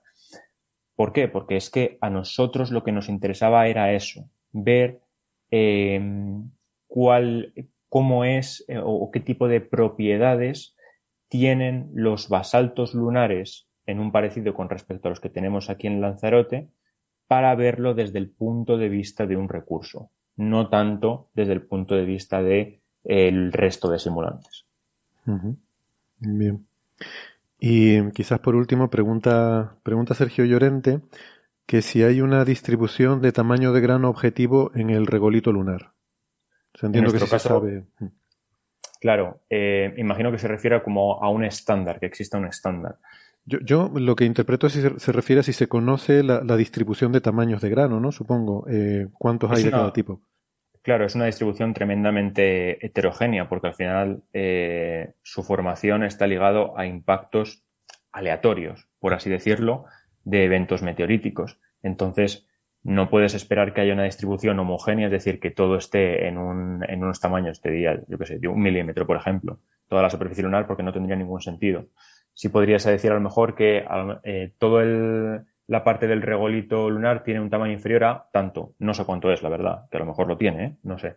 Pero em, no existe un estándar como tal. Entre otras cosas, hay que tener en cuenta que em, las misiones Apolo han sido 12 y las muestras que se han traído han sido unos 312 o 315 kilos aproximadamente, y eso ha sido lo que lo que se ha estudiado, y en su mayor parte han sido rocas. Entonces, todavía estamos en una fase bastante temprana como para poder determinar si existe una distribución del tamaño de grano uniforme para toda la Luna. Mi mm. idea a priori, a priori, desde el desconocimiento, ya te digo, es que no. No, sería una distribución absolutamente heterogénea donde encontraríamos cantos y clastos de diversos tipos. Muy bien. Se nos acaba de unir, le damos la bienvenida a Sara Robisco, a la tertulia. Hola Sara, ¿qué tal? Hola. Sara Aquí disfrutando que estaba, estaba escuchando a Fernando y me encanta. Ah, estaba escuchando, estupendo. Pues, bueno, Sara. Robisco, digo que es ingeniera informática, es arroba SaraRC83 en Twitter. Eh, bueno, si tienes alguna pregunta, pues puedes aprovechar ahora, justo antes de, de que lleguemos a la pausa de, del, cambio de hora, pero...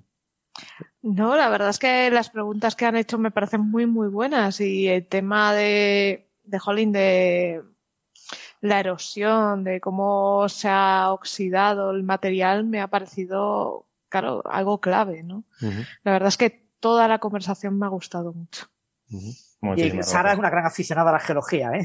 Sí. Sí. ahora eso está muy bien, eso es poco común, la verdad. Sí, sí. Aquí en esta tertulia nos ha hecho mucho daño. Al contrario que en Big Bang Theory nos gusta la geología. Eh, Justo, es lo que estaba pensando, te iba a decir. Es que hay alguna serie por ahí que nos hace mucho daño. Sí, sí. no, es eso, es que la geología es todo, ¿no? Es todo lo que nos rodea. Bueno, tampoco te pase, a ver, es todo. El universo es todo. Vamos a ver, tampoco. Bueno, bueno. Claro, cada uno barriendo para casa, ¿no? Claro. Eh, bueno, pero ya sabemos que aquí Sheldon Cooper tampoco, mm, eh, tampoco le caemos muy bien, ¿no? Una cosa que nos ha dicho por aquí que nos ha dejado. Bueno, mm, ¿qué te iba a decir? De, de todo esto, a mí me, me, gustaría también resaltar ese, ese geositio eh, de las, em, los roques de Tao. Mm, es un sitio muy curioso, con unos, unos bloques enormes eh, de basalto, supongo, y mm, a raíz de, de, que ustedes estuvieran trabajando allí, pues me entró la curiosidad y leí un poco sobre el tema. Seguramente tú lo podrás explicar mejor, eh, pero son estos, bueno, es una zona que se caracteriza, se llama así porque hay unas, unas formaciones un, en, medio de, se llama una bloques llanura. erráticos. ¿Perdona? Se les llama bloques erráticos. Bloques erráticos, ¿no? O sea, de repente ahí aparece una roca muy grande, ¿no? En medio de, de la llanura y dice, ¿y esto de dónde viene, no? Y estuve leyendo un poco y, viene de, del derrumbe de un edificio volcánico eh, de las erupciones que dieron lugar a esta zona, creo que hace 20 millones de años o algo así, no, no es muy antiguo, y que la, propia, la propia lava al, al, discurrir se llevaba los trozos de ese edificio volcánico que se había derrumbado, o sea, literalmente el, el cono del volcán una, por una cara se, se vino abajo, colapsó, y parte de esos trozos del, del, de la ladera eh, pues corrieron río abajo con la lava hasta que al solidificarse pues se quedaron ahí incrustados en el suelo. Eh, esa lava que se solidificó con trozos de, de esa roca y eso es lo que genera ese paisaje, una llanura donde en sitios aquí y allá se ven de forma aparentemente caprichosa unas rocas enormes que tú dices, bueno, ¿quién ha puesto esto aquí y por qué? Pues esa es la razón. La verdad que, mira, te diría que yo creo que no lo, no lo podría haber explicado mejor. Efectivamente, es una, un, cono volcánico, está emanando lava, pero claro, eh, esta lava tiene una temperatura tan sumamente caliente, al salir al exterior tarda muy poco tiempo en enfriarse. De hecho, eh, lo que sucede comúnmente es que lo, que lo, que se forma es una especie como de corteza de pan alrededor de, de, de la lava. Y en este caso, cuando se endurece, es muy probable que por dentro, si tú partieses esa roca, estuviera fluyendo lava en su interior, pero por, por fuera ya se ha formado ese bloque, esa corteza. ¿Qué ocurre? Que como bien dices, por eh, distintos motivos X o porque la erupción se vuelve más explosiva o porque hay un colapso gravitacional de, del cono, se desprende parte del material solidificado, pero la erupción continúa. Como la erupción continúa, todo ese material se desplaza y en algunos casos puede, o sea, atravesar, se puede hacer distancias kilométricas. O sea, no, mucha gente que no piense que, no, me lo encuentro ya a 200 metros. No, es que a 200 metros está todavía el cono. Entonces, eh, puedes encontrar este tipo de bloques erráticos pues, unas distancias absolutamente tremendas o que incluso lleguen al océano, en fin. Puede ser un poco análogo a las morrenas de un glaciar, por ejemplo, el hielo. De hecho, efectivamente, eh, esto me acuerdo yo que cuando lo estudié me parecía muy, muy curioso que algunos eh, elementos, vamos, no elementos, sino fragmentos del suelo que se queda incrustado dentro del hielo se habían encontrado en mitad del Pacífico. Y tú dices, ¿cómo es posible que yo tenga aquí, en medio del Pacífico, eh, un trozo de la Antártida? Dices, o sea, esto no, no me cuadra por ningún lado. Y es precisamente debido a eso, de como los glaciares son dinámicos, se van desplazando, cuando se desplazan, arrancan material del sustrato. Claro, si el glaciar se ha desprendido, va a ir fluyendo y fluyendo y fluyendo hasta que al final se derrite por completo. Se derrite, pero todo el material sólido acaba en el fondo oceánico. Eso después se sedimenta, se tapa, tú haces un sondeo y encuentras ahí un trozo que dices, pero ¿esto de dónde es? ¿Dónde me he encontrado esto? Yo no, no quiero pillarme los dedos por si alguno después me llama, no sé qué. Creo que se llaman barbas glaciares a este tipo de, sedimentos. Qué bueno. Y bueno, eh, pues aprovecho, estoy viendo ahora en el chat en YouTube, bueno, primero veo que se ha conectado eh, el doctor Jesús Martínez Frías, le mandamos un saludo, eh, gracias por acompañarnos. Y también veo comentarios de, de oyentes, por ejemplo, el amigo Eric Alfaro, que es de Costa Rica, y, nos habla, nos cuenta que ha habido un terremoto en Panamá de magnitud 7, eh, pues hace muy poco, y que bueno, nos dice que allí en Costa Rica lo han sentido, pero que no, que no les ha, eh, que no les ha perjudicado. Entonces, bueno, pues esperamos que, en fin, que todo el mundo esté bien, que no haya causado daños graves ese terremoto y ya estaremos pendientes. Eh, la Tierra, la, la, geología nos demuestra. ¿Sí? Justo me corregía Jesús que han sido 380 los kilogramos recogidos. Más de 380. De roca lunar, dices, ¿no? De... Efectivamente. Un montón, ¿eh? Porque todo eso luego hay que traerlo de vuelta.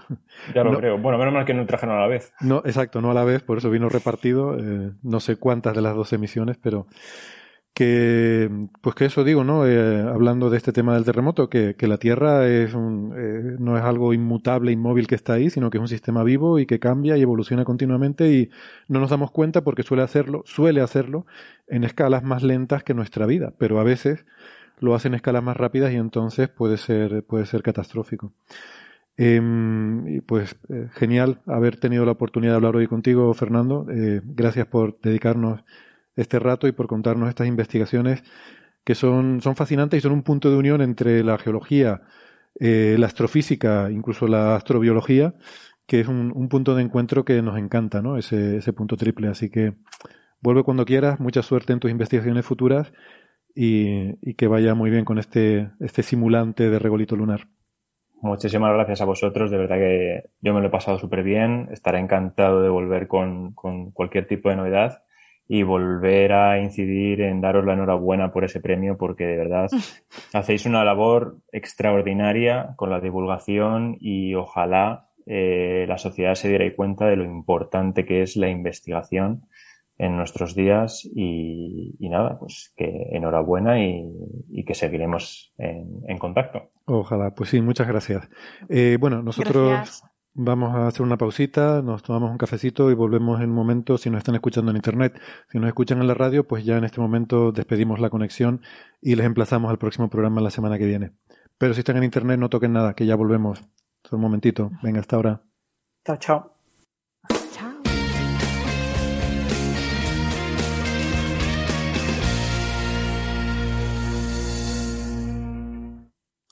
Bien, gracias por seguirnos acompañando o por seguir acompañándonos, que esto ha despertado cierto debate en Twitter. Había gente que decía que si, que si lo había dicho mal, lo cual me sorprende porque creo que lo he dicho las dos formas. Yo no sé si una está bien y otra está mal, entonces lo he dicho indistintamente las dos formas.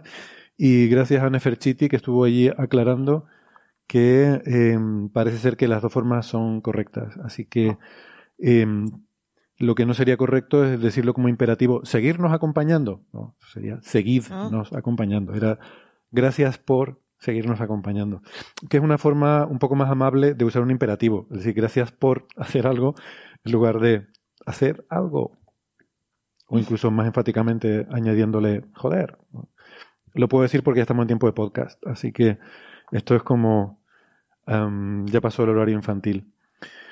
Bueno, que mm, nada, que me disperso. Eh, teníamos un tema que, que, parece muy interesante, aunque yo no he leído el artículo, pero se publicó en Nature Machine Intelligence un artículo de unos investigadores con eh, nombre que suena suena chino, eh, Dije, Qiao Liu, Yu Wu y Lei Xie.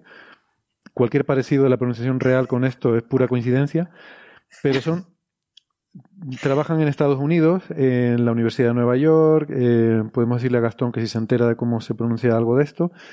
Eh, en fin. Eh, y la cuestión es que este, en este trabajo, Sara desarrolla una red neuronal para intentar ayudar a predecir las respuestas individuales a, la administración de medicamentos, ¿no? Que es uno de esos factores que, sobre todo en los estudios, supongo que complican mucho las cosas, ¿no? Sí, a ver, en, Hoy en día eh, mucha, hay mucha medicina personalizada. Perdón, he dicho estudios, quería decir ensayos, en los ensayos clínicos. Eso, ensayos, ensayos. Mm. Hay mucha medicina personalizada, sobre todo para ciertas enfermedades, como si hay cáncer, eh, la quimioterapia de una persona no es la misma de otra persona. Eh, los tratamientos personalizados están a la orden del día. Pero tenemos un problema, y es que estos tratamientos se investigan en placas de Petri, ¿vale? o que se llama in vitro. Y es, eh, cultivos celulares eh, de tumores donde tú administras y ves qué está pasando, ¿no? Entonces, eh, de cuando una placa da un resultado al resultado en la persona humana hay muchas diferencias. Algo que funciona en una placa de Petri, en, yo que es in vitro, puede no funcionar en un ser humano. en una persona sí, en otra no. Entonces, es muy difícil determinar que algo que para ti en tu investigación es exitoso va a ser exitoso en un paciente. Mm. Y esto es un problema que... Cuando, funciona en el paciente lo que funciona en Petri, te quedas petrificado de la sorpresa. Sí, efectivamente, te quedas petrificado. Eh, pues para un poco para eso también están los ensayos in silico, que se simulan muchas cosas, que estos son virtuales. ¿Cómo se pero, eh, in sílico, de sílice, de la placa de sílice. Ah, no, no de cinismo. No, no, de cínico. Silicio. Ah, vale, vale. Silicio, silicio, silicio. Sílico, vale, vale.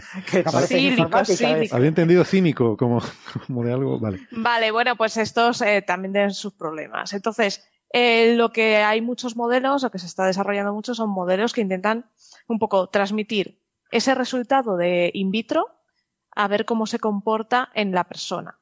Hay varias redes neuronales, tal, pero no encuentran resultados buenos.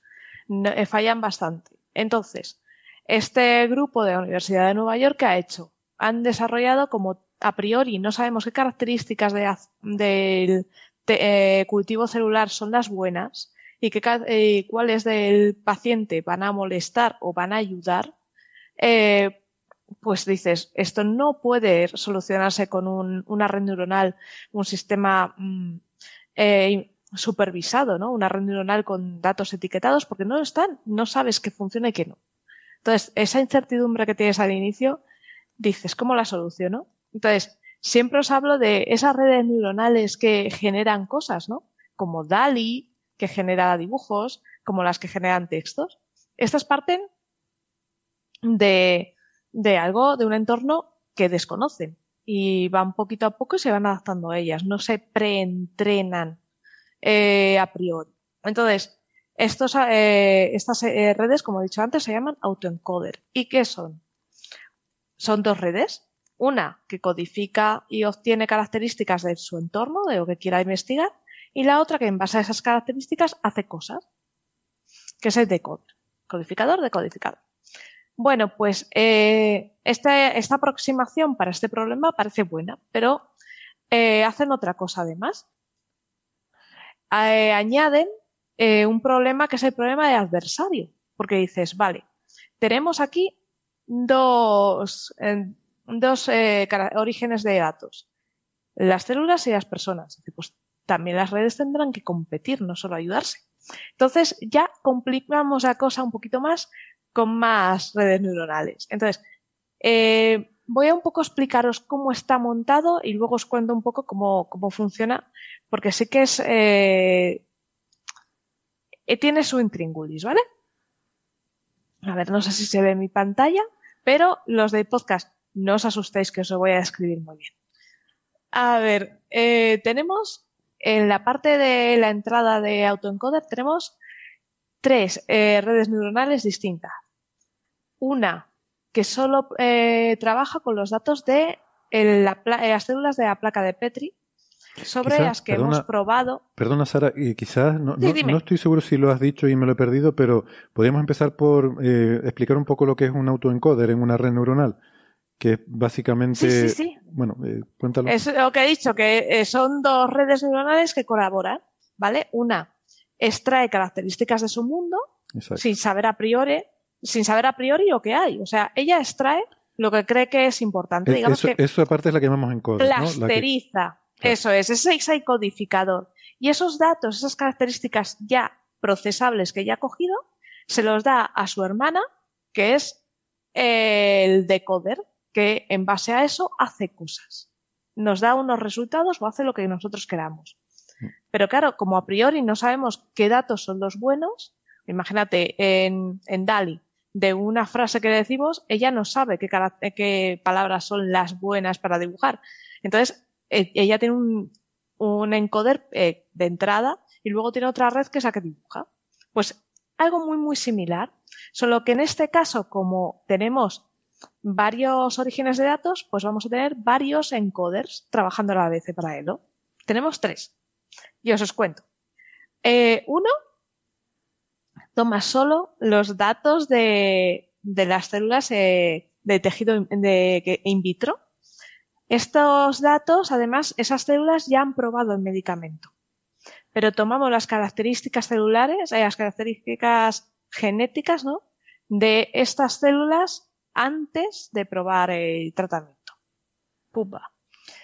El segundo hace lo mismo, pero con las, eh, eh, con los datos, con las células del paciente.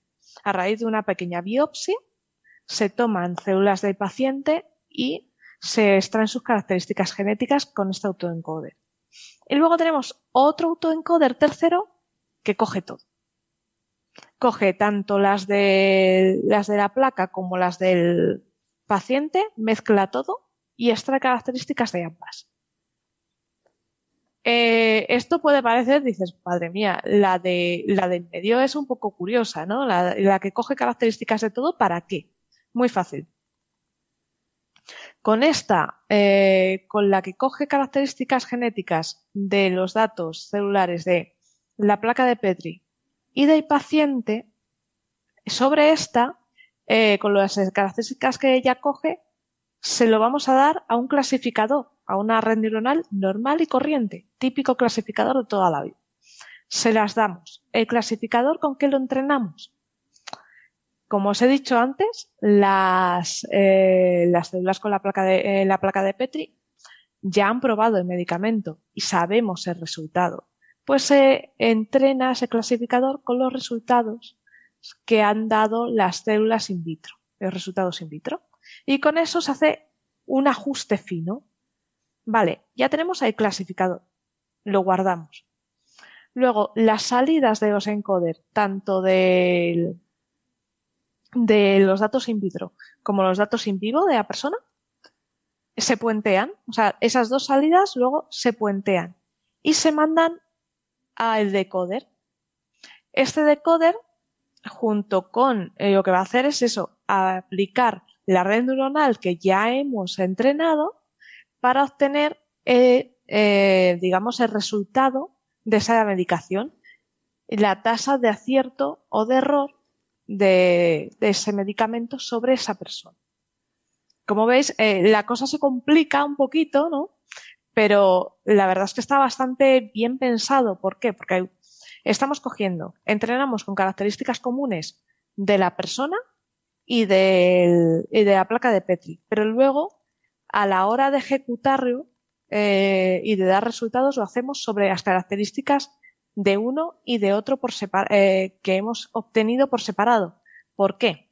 Porque así evitamos sesgos y, por un punto importante, puede haber características genéticas que tiene el paciente que no hemos tenido en cuenta en, los estudios de la placa de, y que no tiene la placa de Petri y nos estaríamos perdiendo. Entonces, así tenemos, digamos que tenemos un conjunto de entrada mucho más completo y que nos da una visión más amplia de, del problema que vamos a atacar. Vale, esta red, como os digo, eh, parece complicada, pero es muy, muy simple para lo que hace. Y se ha probado os lo voy a contar porque a mí me ha, alucinado. Esto no es algo que hayan probado en nada, cinco pacientes, no. Se ha probado porque existen eh, bases de datos de pacientes oncológicos, se ha probado con pacientes oncológicos. Se han probado sobre 59 medicamentos diferentes y eh, 9.808 pacientes. En este caso, eh, ha obtenido una tasa muy buena de aciertos. La verdad es que eh, rondando un 97%, o sea, muy buena de, de decir, oye, esto va a funcionar o esto no. La verdad es que fenómeno, me ha gustado mucho el trabajo, pero además se ha comparado con otras redes ya existentes eh, y las supera. Las ha superado bastante, porque debemos pensar que hay muchos problemas a la hora de, averiguar esto, de obtener el resultado, y Carlos a poco. La verdad es que va superado. Esto es un, es un hito, pero no solo eso. Se ha probado eh, eh, solo el autoencoder y ha sido capaz de obtener características a tener en cuenta que en otras redes y en otros sistemas no se estaban teniendo en cuenta. Entonces, está ayudando para investigar nuevos medicamentos y parece que funciona bastante bien. La verdad es que el trabajo es una, es una preciosidad y, eh, promete bastante a la hora mm. de determinar, porque os digo que esto es un problema muy, muy complicado. Qué guay. Antes de que, seguro que Francis quiere hacer un comentario, antes me gustaría dar la bienvenida de vuelta a José Edelstein, que nos tuvo que dejar, pero lo recuperamos. Eh, hemos, hemos, pagado la cláusula y ya lo tenemos hasta el resto del programa. Y también se incorpora Gastón Giribet, que es doctor en ciencias físicas y profesor en la Universidad de Nueva York. Gastón, ¿qué tal? Muy buenas. Hola, ¿cómo están? ¿Todo bien? Todo bien, todo bien. ¿Estás hablando por el micrófono correcto? Porque suena un poquito como con bastante con reverberación. No sé si, bueno, lo puedes ir comprobando mientras tanto. Y mm, lo que decía Francis. Esto es un buen experimento que estamos haciendo. Estamos demostrando ahora mismo que Gastón y José no son la misma persona. Exacto. Por enésima vez. Sí. Lo único que hicimos fue cambiarnos las etiquetas en el. sí. No, no sabes, yo te quería comentar que bueno, me leí, la verdad es que me lo leí un poco por encima, pero me leí el, paper y, vi que utiliza redes neuronales solamente dos capas. Entonces tienen como varias redes neuronales en paralelo, que después combinan sus resultados en nuevas redes neuronales y cada una de ellas tiene solamente dos capas. ¿Tú eh, cómo lo, lo, ves desde el punto de vista de tu experiencia? Porque tú has hecho un máster y has trabajado con este tipo de redes y creo que quieres trabajar también con datos biomédicos. Sí, eh, ¿Cómo ves el tema de usar solamente dos capas en varias redes separadas o usar una multicapa con muchas capas? A ver, la profundidad no es todo. Entonces, eh, dependiendo de para qué la estés usando, pues te, eh, te puede ayudar o no. Por ejemplo, el tratamiento de imágenes que tiene muchísimas características, pues sí es bueno porque tienes que descomponer la imagen, tienes que hacer como muchos pasos. Aquí, mm, como el número de pasos parece ser más pequeño, no, han no le han metido muchas capas. Pero ya te digo que tendría que ver un poco por qué, pero no parece que, que sea necesario. También hay meter capas, metes mucha complejidad y tenemos un problema. A más capas, más especializa la red y puedes tener sobreentrenamiento. Entonces, muchas veces es mejor tener una red que te falle un poquito, pero se adapte mejor, porque a lo mejor ya sobreentrenas sobre tu conjunto de entrenamiento, te da un resultado bestial y cuando tú la pones a trabajar no acierta ninguna. Entonces es, es, muy peligroso ir y claro, supongo que han probado con distintos niveles de capas, se han ido y este será el óptimo. Normalmente se hacen pruebas, ¿eh? Sí, sí. Pero bueno, el, número de capas ponían eran 502 y 256 para los codificadores y 256 y 512 para el decodificador. Parecía como números muy redondos y, y, y no sé. Eh, a mí me parecían pocas neuronas, pero bueno, eh, supongo que eh, lo que tú dices, que han hecho un estudio experimental previo para seleccionar eso. En el artículo no lo comentan, por lo menos yo no lo he leído. No, no, no, no, no, no. Justificar cómo han construido esa arquitectura y, bueno, será la arquitectura más adecuada. Al final. Y también el número de. Perdona, depende un poco de cuánto de grandes sean tus conjuntos de entrenamientos. Y si estás hablando de 10.000 pacientes y 50 y pico medicamentos, pues tampoco hay tantas combinaciones. No, no, no, no, no, no se entrena, no entrenas con esa gente. Ah. Eh, la gracia de autoencoder es que no se preentrena. Entonces, ese entrenamiento que hace la red interna de fine tuning, el clasificador, solo lo hace con los datos de eh, la placa de Petri de ese, eh, de ese medicamento en concreto. Entonces, tú estás probando la placa en ese medicamento, los resultados de la placa. Y eh, los datos de entrada no son de múltiples personas, sino solo de una. Entonces, lo que te, tú vas a meter son datos de persona, los datos de mi investigación sobre ese medicamento en in vitro y te va a dar si vale o no vale. Hmm. O sea, no, no se preentrena a lo bestia. Entonces, y luego lo que han hecho ellos es, sobre esos eh, 9.808 pacientes, uno por uno, ir probando los, ¿cuánto eran? Cincuenta y tantos medicamentos. Eh, entonces sí que ese, esa parte ha tenido que ser bonita. Yo creo que han puesto al pobre becario de máster. La validación, entonces, ¿no?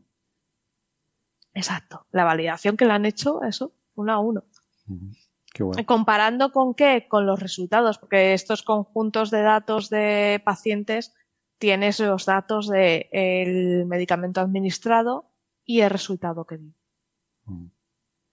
Entonces, esta, eh, esta, red de autoencoder es normal que las capas vayan de, de, tener un número de capas elevado en la entrada a cada vez menos o sea, a cada vez menos neuronas, perdón, en las sucias capas hasta que llegas a la, Es como un embudo, ¿no?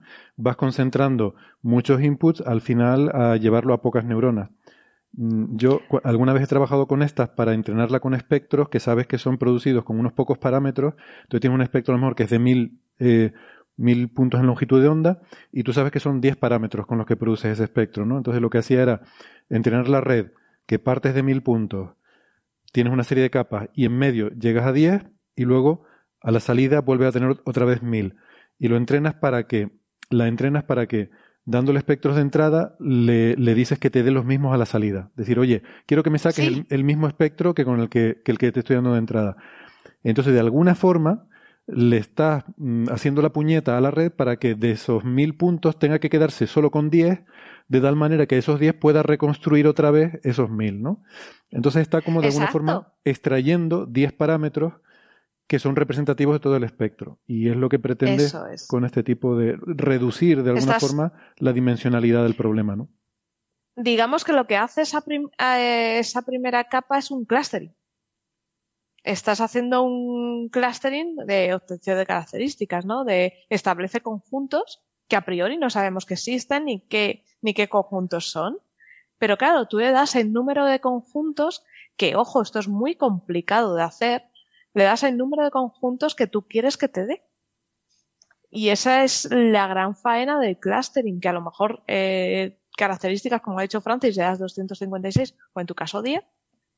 Pero ¿y si hay 11 o 8? Entonces, el tamaño de... En mi caso yo sabía que eran 10, pero aquí no lo sabes, entonces tienes que probar, ¿no? Claro. Mm. Entonces es, eh, han ido probando, también tienes eso que jugar con esas salidas para ver cuántas eh, características necesitas.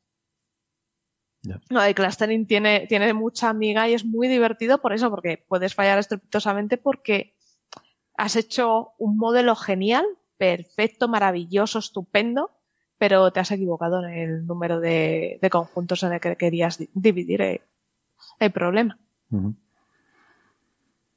Bueno, Parece un avance pues Sí, esto en el futuro supongo que este tipo de sistemas serán muy, muy utilizados por todos los médicos, en todos los sistemas de hospitales, etcétera, como clave para el tema de la medicina personalizada, como decía Sara al principio. Exacto. Eh, decir medicina personalizada parece trivial, ¿no?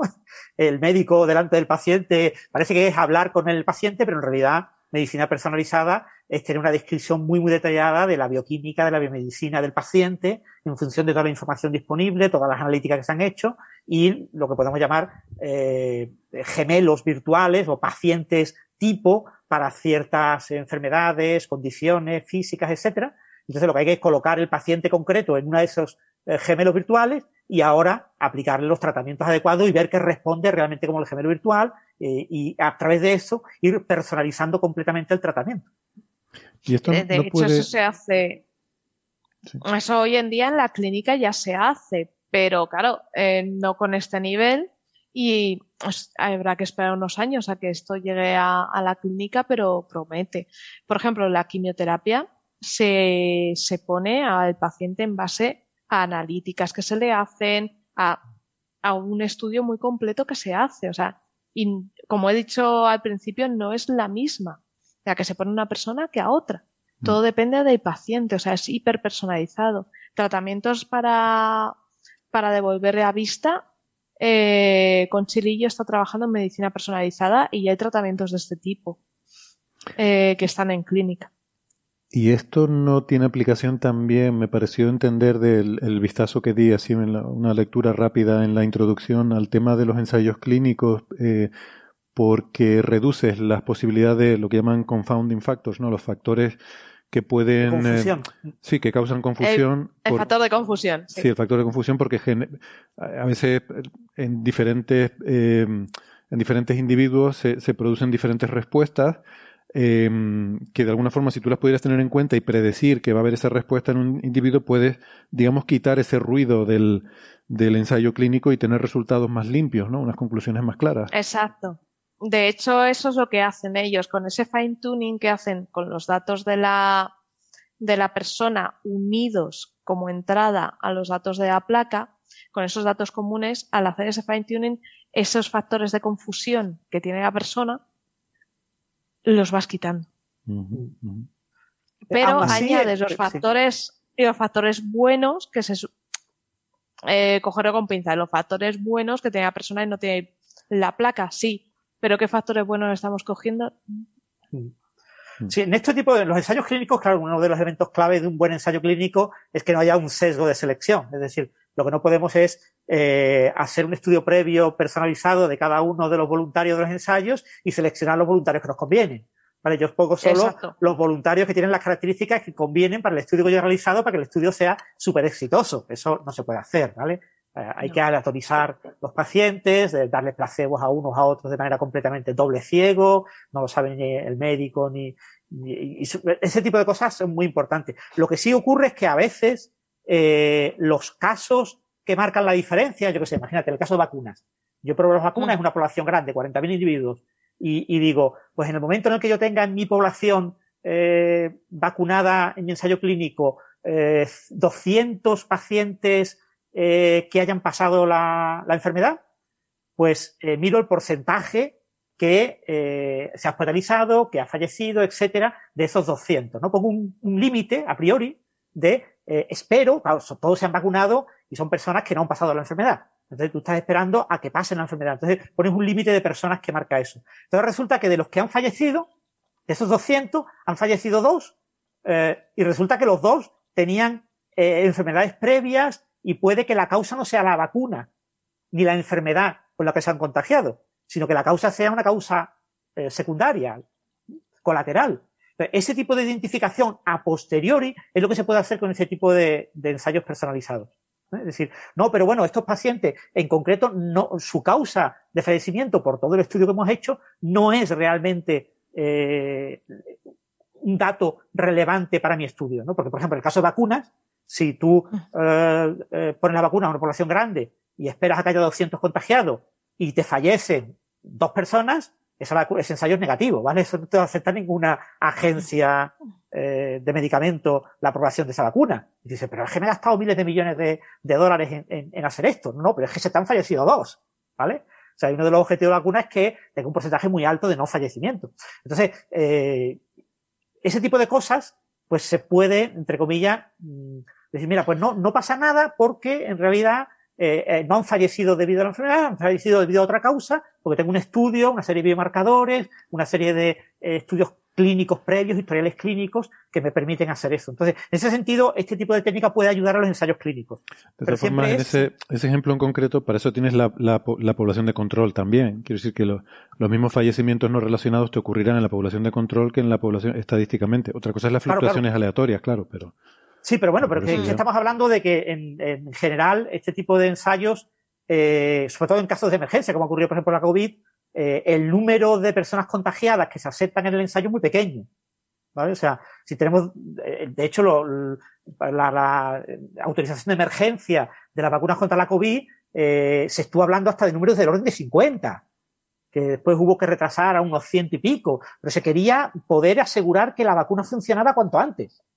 Mm. Y al final se acabó con números del orden, no recuerdo, pero entre 150 y 200, no más. ¿eh? Que son estadísticamente significativos, ¿eh? que son a varias sigmas la, la, significación estadística, pero que están sujetos a esas fluctuaciones aleatorias que hacen que algunas de las vacunas nuevas, que porque de las más de 250 vacunas que se han aprobado, han pasado por ensayos clínicos de fase 3, pues casi 100. Y muchísimas han fallado. Muchas han fallado. Claro, no, se comercializan, no las conocemos. No, no estamos, solo el que se preocupa va a la OMS a, mirar el listado de vacunas, su ensayo y cuáles han sido aprobadas y cuáles no, se da cuenta de esos porcentajes. Pero muchas han fallado. ¿Por qué han fallado? Pues puede que alguna de ellas haya fallado no por un efecto de la propia vacuna, sino por un efecto de este tipo, un efecto colateral en el que algunos de los pacientes, eh, algunos han fallecido eh, en exceso, ha habido un, un espurio en el exceso de, de fallecimientos o de contagiados, eh, que no es estrictamente debido a la vacuna, pero por precaución, principio de precaución, se ha eh, rechazado la aprobación de esa vacuna. Mm. Bueno, yo por principio de precaución iría pasando de tema ante el riesgo de que nos eternicemos, eh, porque mira que hoy eran poquitos temas, digo, hoy, hoy vamos a tener un programa cortito, así que, pero bueno, vamos bien, yo creo que vamos bien. ¿Algún comentario más sobre esto o vamos con pues el, siguiente tema es de esos que, generan esos titulares que tanto nos gustan de el más grande, el, el, récord de no sé qué, en este caso el estallido de rayos gamma más potente que se ha observado, ¿no? Eh, se habla de que puede ser un evento de uno en un siglo o de uno en mil años, que se haya podido observar algo así. Y Gastón Giribet se ha leído, bueno, no el paper en este caso, solemos decir que nos leemos los papers para que usted no tenga que hacerlo, pero en este caso ni nosotros no hemos leído el paper porque ni hay paper ni hay nada, ¿no? Gastón. Sí. Igual leí, algún paper sobre, es, gracioso porque como bien explicás, no hay ningún paper sobre esto, pero hay papers sobre lo que no hay paper. Ahora, ahora voy a explicar por qué. Porque ya salieron varios papers sobre el evento, aunque no hay un paper del evento en sí mismo. Exacto. Yo encontré en Archives, vi cuatro papers sobre este, sobre este evento.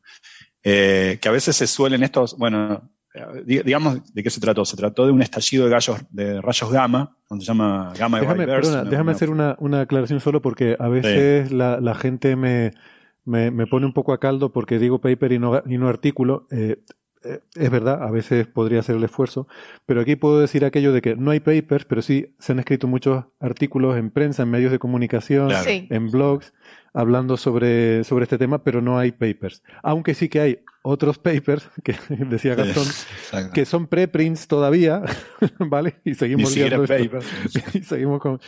los, periodistas, perdona Gastón, los periodistas evitan este problema llamándole a los artículos periodísticos no se les llama artículos. Nadie llama artículo a un artículo periodístico si es periodista. Los periodistas siempre le llaman piezas. Pero yo he leído un montón de, yo he leído un montón de artículos en los periódicos. editoriales. Pero hay muchos periodistas que la verdad hay que ser caradura para llamar pieza a lo que escriben. ¿eh? la verdad que hay que ser bastante, bastante inescrupuloso. Bueno, también hay, eh. mucho, también hay muchos científicos que hay que ser muy caradura para llamar paper. Para que, llamar paper lo que escriben también. Sí. Bueno, podemos decir artículo científico. Decimos artículo científico, artículo periodístico, pieza o paper.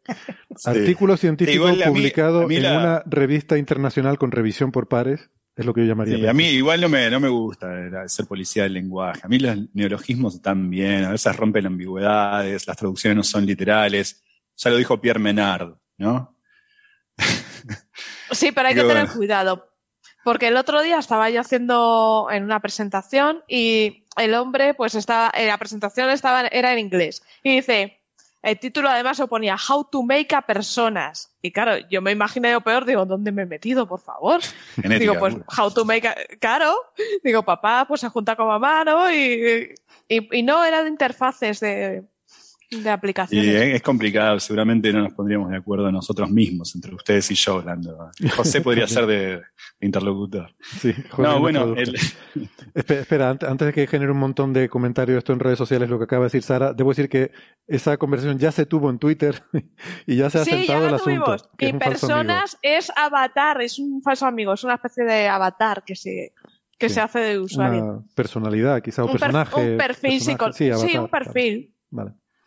Bueno, perdona Gastón, que nos hemos desviado. No, está bien, está bien. No, bueno, eh, se trató de, una fulguración de rayos gamma y reverse, una fulguración, un, eructo de rayos gamma eh, que se detectó y se detectó, tiene dos curiosidades. Uno es que es tremendamente energético, ahora vamos a hablar de, cuán energético es, o sea, puedo decir el número, son, se cree, hay que confirmar esto, pero se cree que son 18 teraelectronvoltios. Eh, pero para, para decir cuánto es eso. Eso, es la energía por fotón, ¿no? Energía por fotón. Es, es una, una cantidad monstruosa. O sea, es, supera en varias veces lo, la, la, máxima energía que puedes lograr en un acelerador de partículas. ¿eh? Nosotros en, en, el LHC logramos, eh, qué sé yo, algunos teraelectronvoltios, ¿no? Eh, podemos pensar en colisiones, es realista pensar en colisiones de 7 eh, telectronvoltios, 14 telectronvoltios, qué sé yo, en, en futuras generaciones eh, nos acercaremos a, estos, números, pero estamos hablando de eso, de las escalas máximas, del orden de magnitud de las escalas máximas, incluso un poco superior, de las colisiones que uno tiene bajo control un acelerador de partículas. Eh, hemos detectado eh, eventos de, esas energías, sí, rayos cósmicos, pero de otro tipo, rayos cósmicos. Esto es un gamma ray burst que es muy superior a todos los otros gamma ray bursts, o sea, fulguraciones de rayos gamma que hayamos eh, observado por el momento. Se habían observado rayos gamma superiores a, algunos teraelectronvoltios, 3, 4, eh, pero esta sería la primera vez que vemos un rayo, un rayo gamma, una fulguración de rayos gamma superior a los 10 teraelectronvoltios. ¿eh? estamos hablando de fotones, estamos hablando de luz, estamos hablando de partículas que tienen tanta energía que pensemos, miren, si convertimos en masa, la, la, eh, en energía, la masa de un, de un, electrón, que es una partícula, una partícula, masa, por la fórmula de m igual, E igual mc cuadrado, si lo convertimos en energía, un fotón tiene, tiene un, electrón, perdón, tiene como masa, o sea, energía en reposo, masa, 14, eh, eh, perdón, 511 eh, electronvoltios. Estamos hablando Estamos hablando de un montón, kiloelectronvoltios. ¿eh? 511 kiloelectronvoltios. Estamos hablando, tienen 0,5 megas, 1400, 1800 veces menos que la masa del protón, pero son 511 kiloelectronvoltios. ¿eh? Kiloelectronvoltios, es decir, electronvoltios con otros tres ceros. Esto estamos hablando de 18 teraelectronvoltios. tres ceros kilo, tres ceros mega, tres ceros giga, tres ceros tera. Luz. Estamos hablando de muchos órdenes de magnitud, un billón en castellano orden de magnitud, más que la escala característica de las masas de las partículas, como el electrón. Estamos hablando de mucha energía, ¿está bien? Para que quede claro que es muchísima energía. Pero lo, más importante es si la comparamos con las otras energías de eventos similares. Nunca habíamos pasado los 10 teraelectronvoltios de observación. Incluso algunos rayos gamma anteriores que se habían observado, eh, que habían salido en los titulares de las noticias como, un poco como clickbait, pero era el, cuando se habían detectado, me acuerdo, un rayo gamma que ni siquiera es el que le sigue en energía, pero uno de los más energéticos, 13 electronvoltios, teraelectronvoltios creo que tenía, se lo había anunciado en las noticias en su momento como la explosión más grande del universo después del Big Bang, o algo así. No, es el caso, hay cosas mucho más energéticas.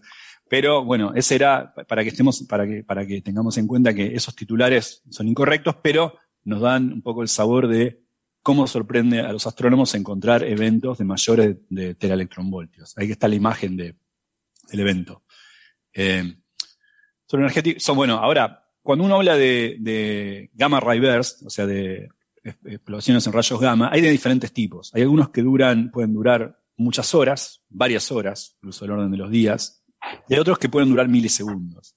Y se, los mecanismos de formación son bastante distintos. A veces se separan en dos grandes familias. Los gamma ray largos, típicamente los mayores de dos segundos, y los cortos, típicamente menores de dos segundos. Y hay muchas discusiones acerca de cuáles son los eventos que generan los gamma ray cortos y largos. Y ni siquiera son el mismo tipo de eventos. O sea, gamma ray pueden estar generados por muchas cosas. Las kilonovas eh, generan gamma ray Los colapsos de estrellas generan gamma ray E incluso eh, colapsos gravitacionales de estrellas pueden formar gamma ray cortos o largos, depende del tipo de estrella, si es una estrella de mucha metalicidad, cómo colapsa un montón, o si forma un agujero negro o no. No, la idea es eh, sabemos, cuando hablamos de gamma ray sepamos que estamos hablando de una gran gama de fenómenos, muy distintos. Algunos duran milisegundos, una gran gama, sí. Algunos eh, duran milisegundos y otros duran horas, como en este caso. Este, otra peculiaridad que tiene, no solamente que tuvo 18 teraelectronvoltios, creemos, repito, hay que, hay que confirmar eso. Ahora puedo, hablar de las, de las observaciones. Fue observado por muchos satélites en diferentes formas y varios días. Eh, es encima un evento que duró mucho, 10 horas. Hay eventos que duraron más, pero este duró 10 horas, que es muy mucho, es muy largo. Y eso te permite estudiarlo mejor. Es más, es un evento que, dada su naturaleza, ahora vamos a hablar de qué lo generó, tiene ciertas reverberancias, ciertas secuencias, ciertas secuelas. ¿no? Así que eh, también eso permite volver a mirar unos días después. A pesar de que el evento en sí, el primero, duró 10 horas, una semana después, o sea, este evento se detectó el 9 de octubre de este año. Por eso se cataloga GRB de Gamma Ray Burst 22010, no, 221009, eh, porque fue el 9 de octubre de 2022. GRB 221009. Y se le pone un A después porque fue el primero, anda a saber si no hay otro ese mismo día. Bueno, no lo hubo, pero se le pone una. Entonces, GRB 221009A es el nombre que recibe. Recibe otro nombre también, ¿por qué? Porque fue detectado por más de un satélite. Fue detectado primero, en una gran gama, de, se, detectó en rayos X, en el óptico, en, rayos gamma, fue detectado por el satélite Fermi, fue detectado por el SWIFT. Entonces los satélites lo detectaron, suenan alarmas. Algo en el sistema solar eh, eh, pasó y fue generado muy, muy, muy lejos, pero muy energético. Gastón, una, pregunta. Eh, ¿por, qué, este, la, energía, o sea, hay que esperar para confirmarla, o sea, ingenuamente? Bueno, porque, exacto, porque la, primero porque la, energía la, inferís de diferentes observaciones distintas y hay que confirmar. Por ejemplo, eh, por, eh, en, la alta, en la alta atmósfera, lo que vio un observatorio en China fue un, el efecto del Cherenkov producido por, por partículas muy energéticas, e inferís qué es lo que, lo que pasó. Así que hay, que cotejar, porque fue observado por muchos, afortunadamente, por muchos eh, diferentes observatorios de diferente tipo. Fue observado unos días después por el Gemini, el, telescopio en el sur, en, telescopio en tierra, digamos, por, fue observado en X, fue observado en Gamma, fue en Laos, fue el que lo detectó el Cherenkov, en la alta atmósfera, entonces hay que, hay que cotejar, hay que comparar todas estas cosas y, saber, primero porque no hay paper, ¿no? entonces hay que estar seguro de que todo, todo, esto es consistente. Está buenísimo ver algo muchas, muchas frecuencias porque te confirma que has, que estado ahí, también te permite inferir mejor qué es lo que lo produjo, porque sabes el espectro que pudo haber eh, emitido, pero también lleva a, a, aparejado el problema de que, bueno, hay que comparar a ver si todos somos consistentes con lo que estamos viendo. ¿no?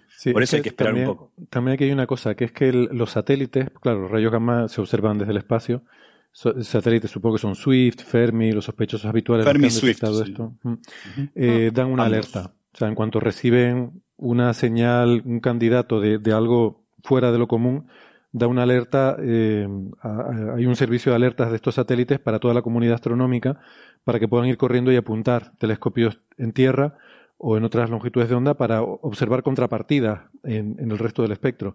Entonces, esa alerta tiene que ser muy rápida, se da en cuestión de segundos no da tiempo de hacer un análisis detallado de los datos, sino es, es básicamente un análisis automático que cuando dice esto es un evento interesante porque cumple no sé qué criterios, seguramente uno de ellos es ser la fuente más brillante de rayos gamma que jamás se ha visto, pues bueno, la fuente más brillante no, el, el, el burst, el estallido de rayos gamma más brillante jamás visto, pues eh, inmediatamente da la alerta. Entonces, mm, supongo que tienen que hacer una calibración más fina que esa que es automática y que, pues... Sí, sumado a dos problemas adicionales, que no en todo el espectro ves la misma energía y que no en todo momento ves la misma energía. Por ejemplo, la observación en Gemini es del 14 de octubre, unos días después. Lo que ves es el aftermath del otro, ves las secuelas, porque no ves directamente el evento, ¿no? Gemini vio el 14 de octubre, casi una semana después, observó eh, y detectó cuál es la fuente, o al menos un candidato a la fuente. Es una galaxia, una galaxia polvorienta que se encuentra en la, constelación, en la dirección de la constelación de Sagita, y es una, galaxia, eh, ahora sabemos que el evento se generó no tan lejos, o sea, voy a decir la distancia, les va a parecer enormemente lejos, pero no tan lejos, es más o menos del orden de 2.000 millones de años luz. Pero eso no es mucho para la gamma ray burst. No observamos, hemos observado más cercanos, pero típicamente los gamma ray burst, la mayoría, están eh, como mínimo 10 veces más lejos. O sea, a uno les parece miles, a ver, para que pongamos en perspectiva, una galaxia eh, tiene tamaños de, qué sé yo, decenas o centenares de miles de años luz. La nuestra, por ejemplo, el centro galáctico está a 26.000 años luz. O sea, estamos hablando de escalas de cientos de miles de años luz. Por supuesto, depende de la galaxia. Pero esa es la, escala característica de una galaxia. Las distancias entre galaxias también depende. Andrómeda hasta acá nomás. Pero digo, por ejemplo, M, 86 donde, eh, eh, donde está, el M87, donde está eh, el agujero negro de... El agujero negro famoso está a 53 millones de años luz. Estamos hablando ahora de millones de años luz, megaparsecs, estamos hablando de millones de años luz. Acá estamos hablando de miles de millones de años luz, le puede parecer muchísimo, pero gamma ray burst vienen de mucho más lejos. Hemos detectado gamma ray burst de Redshift 8, cosas así. Este gamma ray burst en Redshift es 0,151, es, no es tanto. Está bien, es cierto, son miles, más o menos. El universo, por supuesto, el universo se expande, entonces tenemos que tener cuidado cuando decimos a qué distancia está algo. Es a qué distancia está hoy lo que, lo que generó este evento, o cuánta distancia recorrió la luz para llegar de ahí a nosotros, porque la luz partió y el universo se siguió expandiendo. Pero esto es tan cerca que no tiene mucho sentido hacer la diferencia. Hay, hay una diferencia, pero es mínima. Estamos hablando entre 2,4 miles de millones de años de luz o 1,9 miles de millones de años podemos decir, la luz tardó 1,9 mil millones de años, o sea, 1.900 millones de años luz en llegarnos a nosotros. Pero repito, para un gamma ray burst eso no es mucho, o sea que es muy energético, duró mucho y es relativamente cercano. Eso lo hace un candidato alucinante para estudiar, es más, el multi, multimensajeros, lo detectó Swift, lo detectó, lo detectó Fermi, se detectó en X, se detectó en gamma, se ven visible, y Gemini unos días después, el 14 de octubre, ya no el 9 de octubre cuando se detectó el evento, sino vio las secuelas de esto y detectó la fuente, que es una, una, galaxia, donde, una galaxia en la cual aparentemente explotó una estrella muy masiva, cuando hablamos muy masiva podemos estar hablando de 30 masas solares o algo así, colapsó y formó un agujero negro, y en ese colapso gravitacional se generan varias cosas. Primero, la emisión del colapso, rayos gamma y rayos X, pero luego los agujeros negros generan un jet y esos jets que van a velocidades casi, casi la velocidad de la luz, esos jets de energía que salen de, no de adentro del agujero negro, por supuesto, nada sale de un agujero negro, pero cerca de él, del disco de acreción, lo que genera ese jet es que se lleva puesto el medio estelar que había quedado luego del remanente de la explosión de supernova. Entonces, cuando el as, cuando el jet le pega al medio, genera nuevamente, acelera partículas, el jet es unas partículas aceleradas, pero encima le pega al medio y eso emite nuevamente. Entonces uno puede ver este after, afterglow después. Y todo esto hace que el evento tenga cierta secuela y cierta duración. Y que también uno lo pueda mirar después y aparte de las reverberancias puede quedar cierto, cierta incandescencia, por decirlo de alguna forma, que son estas partículas aceleradas emitiendo. Como digo, el, telescopio Gemini miró cinco días después, el 14 de octubre, y pudo, eh, pudo ver este aftermath del, del, evento. Así que lo hace. Uno de los es el evento más energético en, Gamma Ray Burst que hayamos visto. Es relativamente cercano. Comparado con nosotros, está 20 veces más cercano que el Gamma Ray Burst típico. Redshift 0,151. Del orden, repito, 1,9 mil millones de años luz de acá. O 2 mil millones de años luz de acá. 2,4 mil millones de años luz, para ser preciso. Y, bueno, y sabemos, eh, tenemos bastante evidencia de qué fue lo que, ocurrió. Digamos, todo pega no, nosotros, por supuesto, no podemos ver un colapso gravitacional en esa galaxia lejana, pero sí podemos inferir por lo que pasó del espectro y la duración y todo, que corresponde al colapso gravitacional de una estrella de varias masas solares, varias decenas de masas solares, algunas decenas de masas solares, que colapsó y formó un agujero negro. Así que bueno, esa es la noticia relativista de la semana. relativista. No hay nada interesante que, y rápido que haya pasado en la semana interesante y rápido como esto. Pero este Gamma Ray eh, supongo que habrá dejado una, una supernova, eh, al menos lo que hemos visto en rayos X ha dejado un remanente. Y lo que intentan ahora, o lo que yo he leído en la NASA, es que el problema es que tienen muy poquito tiempo para observarlo porque va a ser ocultada eh, detrás del Sol, ya que está en el triángulo, en el asterismo del triángulo de verano. Entonces, eh, no se volverá a ver hasta febrero o marzo.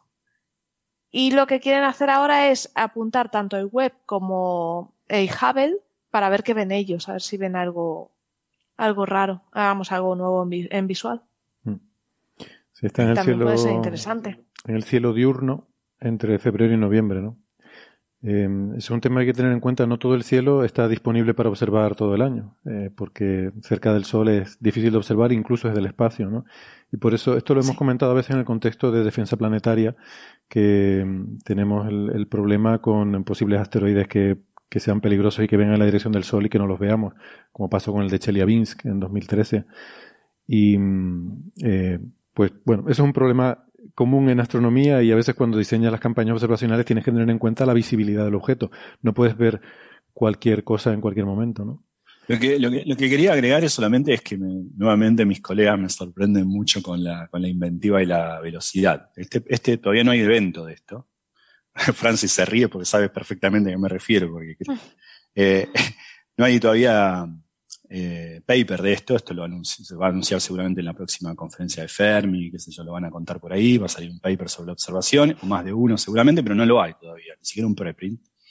Bueno, están los datos en la página, lo pueden encontrar en la página de la NASA, pueden encontrar los datos del evento, pero nada más que de Fermi también. Ahora, sí hay ya preprints usando este evento y sus energías y sus parámetros para hacer física. Física bastante especulativa, pero fenomenología todavía, ¿no? Por ejemplo, eh, para poner cuotas a parámetros de modelos de acciones y eso. Porque es tan energético esto que te permite, a ver, por ejemplo, pasa que cuando hay algo muy energético y puedes contar cuántos fotones muy energéticos pasan, a través de algo que tiene mucha absorción, podés jugar con la idea de cómo pasa a través de esto que tiene tanta absorción, tantos fotones. Un mecanismo posible es que el fotón se convierta en una acción, que es una partícula pseudoescalar, para la acción, esa cosa que ves transparente, un medio intergaláctico, por ejemplo, es transparente, y luego vuelve a convertirse en, fotón y te llegan a, nosotros. esta suerte de camuflaje entre un fotón. Digo, esa es una de las cosas por las cuales, uno de los mecanismos por los cuales, que se llama efecto Primakov, por los cuales eh, se le pone mucho, muchas cotas a la propensión, el coupling se llama la propensión de la acción a transformarse en un fotón y viceversa. ¿Por qué? Porque si, si, la acción fuese muy propensa a transformarse en fotón o viceversa, las estrellas, como en particular las enanas blancas, vivirían mucho menos tiempo. Porque la, razón por, las, por las las estrellas viven mucho tiempo es porque adentro los fotones rebotan mucho antes de salir, tardan del orden de 10 a la 4, depende de la estrella, o 10 hasta las hasta 6 años en salir de dentro de una estrella. Entonces, ¿qué pasa? Si adentro de una estrella los fotones se convirtiesen en acción, serían transparentes y se irían. Y eso generaría una suerte de drenaje de fotones en una estrella que haría que viviesen mucho menos de lo que viven. Eso se llama efecto Primakov y se sabe que como esto no ocurre muy profusamente, porque si no las estrellas vivirían menos, se pone cotas a cuán cuál es el coupling de la acción. Bueno, eso no solamente se usa en estrellas, sino se usa también en este tipo de cosas. Cuando tienen rayos muy energéticos, dicen, ¿cómo nos llegaron tanto? ¿Cómo pasaron a través de esta galaxia? Si se supone que tiene un coeficiente de absorción tal, esto nos permite poner cotas más fuertes a la propensión de que una acción y un fotón se intercambien uno en el otro. Los acciones, repito, son partículas que no sabemos si existen, pero que hay razones teóricas para creer que sí. Entonces, esto ya se está usando, al menos encontré cuatro papers en Archives que discuten cómo poner cotas a modelos de acciones usando este evento, porque no es común tener eventos de 18 teraelectronvoltios. Creo que son estrellas, o por lo menos que se ponen cotas con estrellas masivas eh, sobre la producción de acciones, ¿no? Y, cuando se cuenta esto, eh, a lo mejor puede quedar una sensación un poco de que Mm, de escepticismo sobre este efecto porque casi parece invocar una cierta voluntad del fotón de intentar escapar y decir ahora me camuflo como una acción, paso por aquí y luego... Y no se trata de eso, evidentemente, sino de que eh, hay un cierto porcentaje, que no sabemos cuánto es, y es lo que los modelos ponen cotas, de acción de, de, fotones que espontáneamente pues, claro cuando decimos la, la, propensión en el coupling es en realidad la probabilidad más precisamente relacionada con la, mm. con la raíz cuadrada de la probabilidad de que ese fenómeno se dé. Y como hay muchos fotones dentro del sol si hay una pequeña probabilidad algunos lo harán. Algunos lo harán exactamente y puedes calcular cuántos lo hacen y cuánto sería el ritmo de escape cuánto sería el ritmo de pérdida de fotones y bueno es, es, es un comportamiento estadístico no, no eso me, me, divirtió que estamos hablando de, de antes de que, antes de que Gemini haya apuntado y mirase, o sea, el evento se detectó el 9 de agosto, antes de que Gemini haya observado, que fue el 14 de agosto, cinco días después, ya había papers en la red, el 13 de agosto, por ejemplo. O sea, un tipo se levantó y dijo, ¡uh! Pará, pará, no, no me moleste con el café ahora, le dijo al marido. Estoy escribiendo. Digo, me voy a poner a escribir y saco un, sacan un paper. Me parece alucinante. O sea, hay gente que saca papers más rápido de lo que alguien puede apuntar un telescopio. Esto... Sí. Hay gente que saca papers más rápido que lo que esa misma persona trata en pensar. Por ejemplo, eh, pasó con, con ópera, ¿no? ¿Se acuerdan de los neutrinos, los neutrinos eh, superlumínicos? Había físicos que yo respeto mucho, pero señor, déjese, usted no está para eso. A, los tres días ya tenían teoría, digo, un bochorno. ¿Por qué no se pone a pensar? Es que ahí hay límites, hay cotas sobre la velocidad de propagación de la información, pero no tanto sobre, sacar papers. Eh, no, sé si conoces esta anécdota porque es del mundo de la astrofísica, pero creo que Chandrasekhar, que fue uno de los editores así más conocidos de, más prestigiosos de, Astrophysical Journal, dijo que le, preocupaba que al ritmo al que va aumentando la producción de papers científicos llegaría un momento en que violaría eh, la limitación de la velocidad de la luz. Eh, pero que luego se había dado cuenta de que, de que no, porque como la mayoría de esos papers no transmitían información, en realidad no violaba, no violaba el postulado de la relatividad. Qué grande. Eh, iba a hacer un comentario y ya no me acuerdo, pero. Mm, ah, sí, si queréis hago un comentario yo sobre paper mientras tú recuerdas tu comentario. No, el, el tema este se nos está yendo un poquito de las manos. El, hoy mismo publicaba la revista eLife. eLife es una revista eh, de pagar por publicar, electrónica, que publica artículos sobre eh, ciencias de la vida, biomedicina, etcétera. Y, se suponía que era una revista que venía pues a luchar contra los monopolios de las grandes revistas, las grandes editoriales, lo típico de este tipo de revistas. Y entonces te Pero luego más de lo mismo. Claro, te cobran por publicar y hacen lo mismo que hacen todas. Publican una página web y, y te cobran muchos miles de dólares por publicar. Y ahora resulta que han decidido, tiene índice de impacto, está en el JCR y bastante bien impactada, ocho y pico.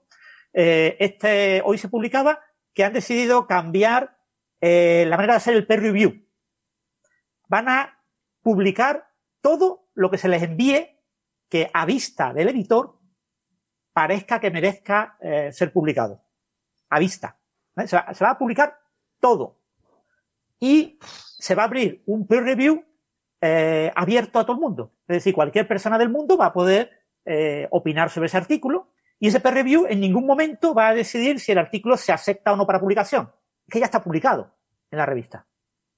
Ya está publicado en la revista antes de saber la opinión de los revisores. La opinión de los revisores aparecerá pegada al artículo, con una serie de comentarios para que todo el mundo vea si los revisores están a favor de lo que se presenta, si está correcto, si está incorrecto, y lo que digan los revisores no va a cambiar el artículo. El artículo se queda como está.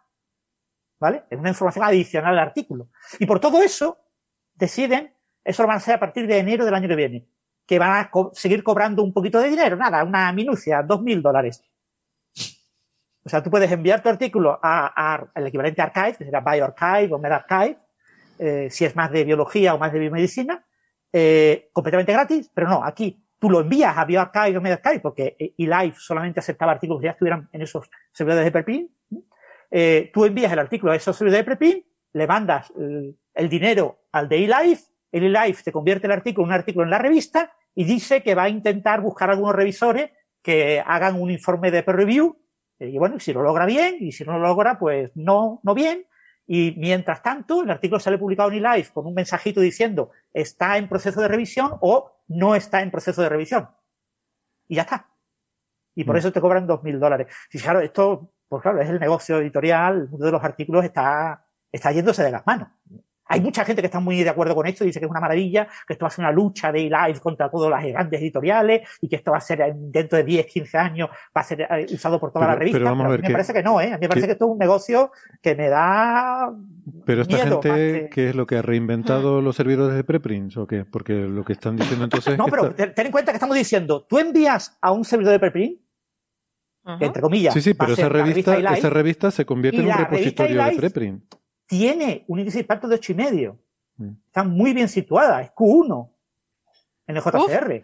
Sí, pero si empiezan a publicar basura perderán impacto. Ah, eso es lo que no sabemos. Yo espero que sí, yo espero que pierdan impacto y que sean penalizados por Clarivate. Yo espero que la, gente que vende que el índice de impacto sirve para algo, que es una tontería, porque no sirve para nada, pero bueno, la gente que defiende que el índice de impacto sirve para algo, pues esa gente tendrá que luchar contra esta iniciativa de esta revista. ¿Vale? Eso lo van a hacer a partir de enero, ya veremos el tiempo que duran con ello. pero, lo que quiero decir es que el año que viene va a haber gente en su currículum con artículos en eLife que eh, el valor real de esos artículos es haberlo eh, enviado a un servidor de preprints que se llama esa revista y con índice de impacto. Porque ese impacto lo van a tener. Ya digo, no sé si se lo quitarán, pero en principio no se, se lo debían de quitar en el eh, índice de impacto del año que viene, en junio, porque mm, por los datos actuales la política hasta diciembre de este año sigue siendo la misma de siempre un peer review normal y corriente con aceptación y rechazo. la nueva política se inicia en enero. Hay una inercia en la variación del índice de impacto, pero se tendrá que tendrá que reflejar, porque al final es el prestigio de la revista también. O sea, si tú aceptas cualquier cosa, tu prestigio baja. Eso es que eso es impepinable, ¿no?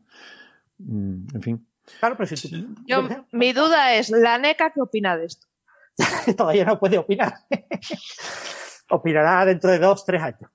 Ya veremos lo que opina, ya veremos lo que opina. La NECA, perdón, perdón mi ignorancia, la NECA es una, una institución española que es la que, la que pone evaluadora. Los, evaluadora, ok. Sí, de evaluación. Sí. Eh, mis amigos filósofos también se enojan con la NECA. Mis amigos españoles filósofos están como. Es que hizo una hizo una valoración de revistas de. Sí, esa, esa la supe. No, no recordaba si era lo mismo. Okay, sí, ahora me acuerdo que fue, fue patético. Y de ahí viene el cachondeo. Bueno, igual la NECA está condenada, o sea, es como, es como el, árbitro del fútbol, o sea, el árbitro está condenado a, que todos le tengan bronca, porque... Claro, claro. Este, pero si llega el árbitro... el, que es bien evaluado por la NECA, supongo que dices que me lo merezco. Y el que es mal evaluado por culpa de la NECA, ¿no? Entonces, ¿qué Pero es diferente, es diferente, José. O sea, la NECA básicamente dijo que todas las revistas de astrofísica, incluso las más prestigiosas que llevan 100 años de historia, eh, eran revistas eh, basura. Entonces, claro. No estaba jugando eso, no estaba hablando. si llega, si llega el árbitro y le dice a un equipo, no, usted es un equipo de segunda división, y dice, oiga, pero usted, pues claro, eh, empezamos mal, ¿no? Sí. La cosa se pone fea. el problema de esas cosas burocráticas, como todo, es quiénes son los que están ahí.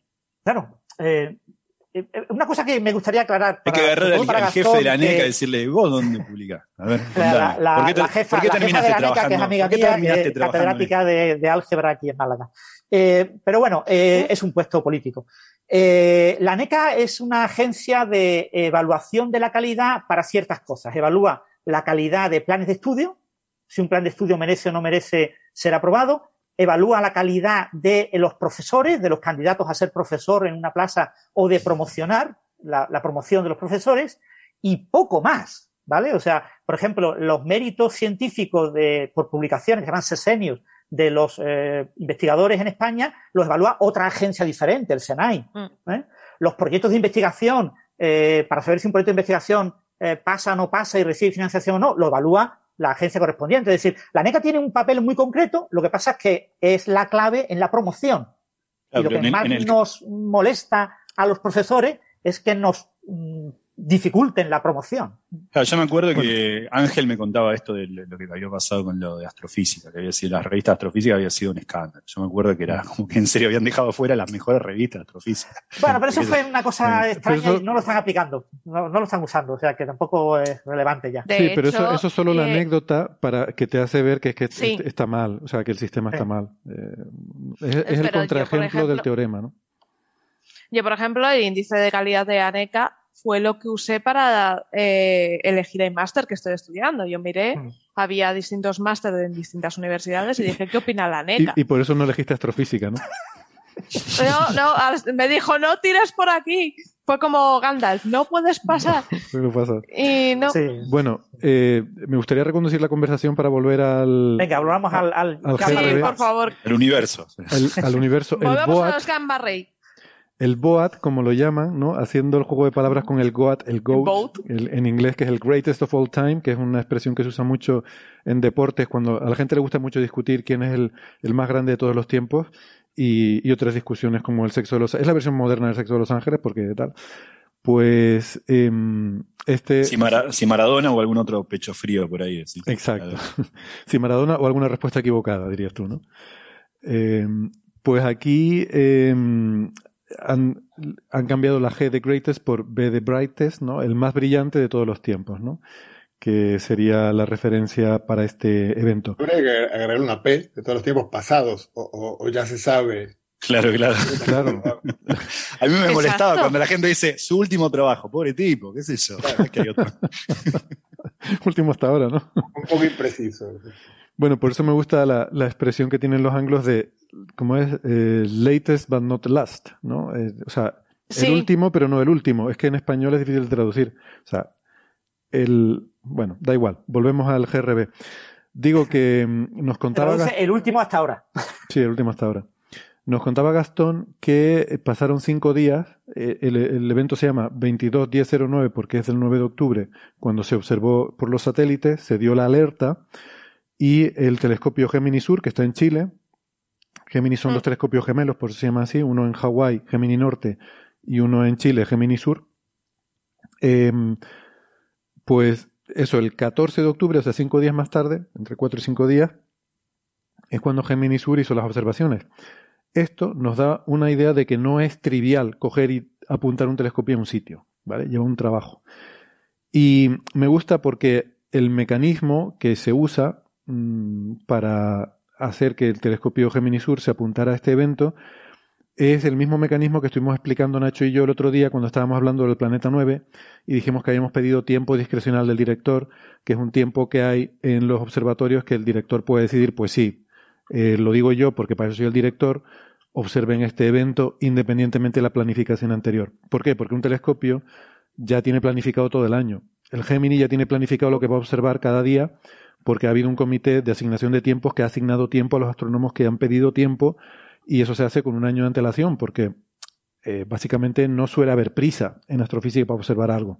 Pero hay veces que sí, hay veces que pasa algo y el cielo nos da una sorpresa y hay que ir corriendo a observar, ¿no?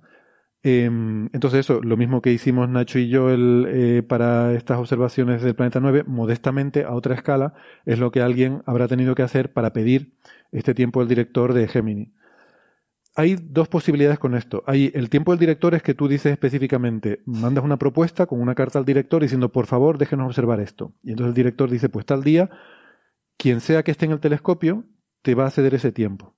Y entonces puede ser que la persona que esté observando, que es lo habitual, se le diga, oye, tú tenías tu tiempo para observar tu galaxia, pero este día no vas a observar tu galaxia, vas a observar este GRB. Y a cambio, tu contribución, ese tiempo que te han quitado a ti, que, que era tuyo, que te habían dado, eh, se te incluye también en el paper a todos los participantes en esa propuesta de observación que han perdido tiempo, se les compensa incluyéndoles como coautores en el paper el que vaya a salir de, este Gemini, ¿no? Ese es un mecanismo. Otro mecanismo es el que se llaman de eh, objetivos de oportunidad, targets of opportunity, que ese es un mecanismo diferente. Ahí tú ya, por adelantado, ya has mandado una propuesta en la que dices, si se dan tal circunstancia, entonces quiero que me observen. Y tal circunstancia puede ser que aparezca un asteroide con tales características o que, o que yo que sé, un GRB que aparezca o lo que sea. Entonces, eso sí, se evalúa por el comité de asignación de tiempo y se concede ese tiempo y se queda esa propuesta ahí archivada a la espera de que se pueda ejecutar cuando se den las condiciones que tú has pedido, ¿no? Son las dos formas en las cuales se puede saltar uno el, digamos, la, burocracia de la asignación de tiempo de telescopio, ¿no? Me, pareció que a lo mejor habría oyentes que le interesaría saber cómo funcionan este tipo de, cuestiones. Sí, porque no lo sabía. O sea, son cosas que no sabemos y que la gente que no estamos en el mundo de, la astronomía no, no, conocemos. Yo creo que es interesante. Mm. Me gustaría reincidir en una cosa que dijo Gastón eh, un poco de pasada, que es que este mm, GRB está muy lejos, pero no tanto. Está a dos mil y pico millones de años luz y, y eso es muy lejos, pero no tanto porque se suelen observar más lejos que eso.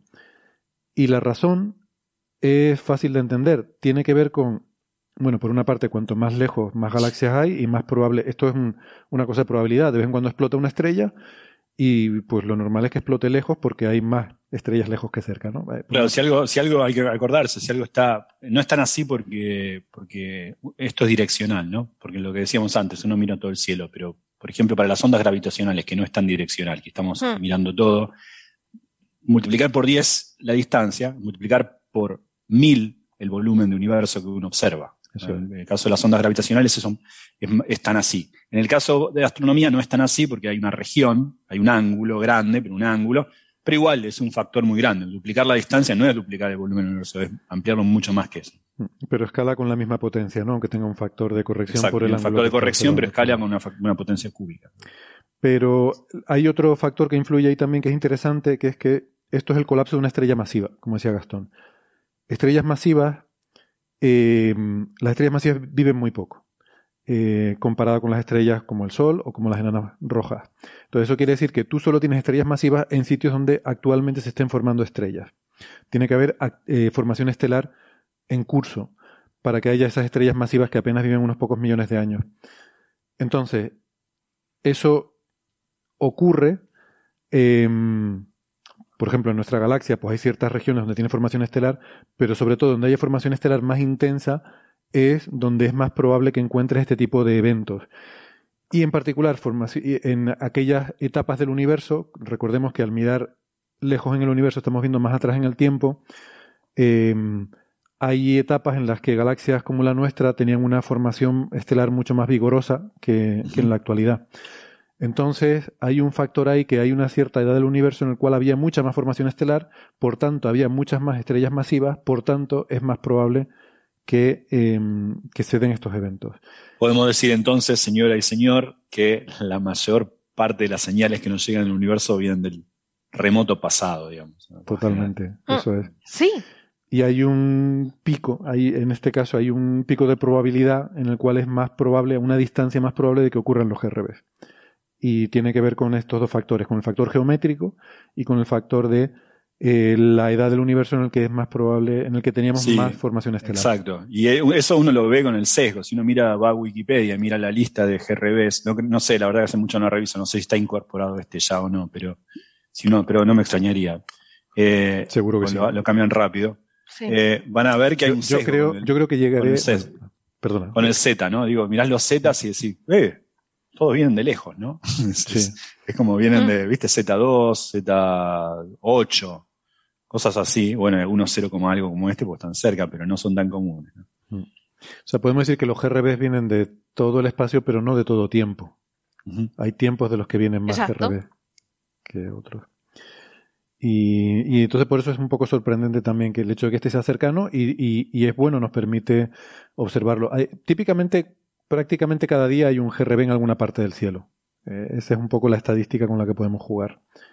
Y hay dos tipos, como decía Gastón, los cortos y los largos, y no se sabe muy bien, mm, hay mucha discusión, pero parece ser que los más cortos son como la famosa kilonova esta de 2017, la, la onda gravitacional 2017, que fue una fusión de estrellas de neutrones, y que los largos serían, como este caso, un colapso de una estrella masiva directamente a agujero negro. Y a mí una cosa que me gusta mucho de esto. Igual, déjame hacer una aclaración, porque hay otros modelos también. Están lo, que se llama como el modelo de colapsos, modelo colapsar a veces se dice. Que, hay otra forma, hay otra gente que propuso otros mecanismos de formación de agujeros negros, de gamma reverse cortos, ¿no? Mm. Estrellas con mucha metalicidad, recordemos en astrofísica cuando hablamos de mucha metalicidad. En astrofísica hablar de metalicidad es hablar de elementos pesados. ¿eh? Desde el ah. hidrógeno podemos hablar de oxígeno. ¿eh? Donde pesado es más de dos.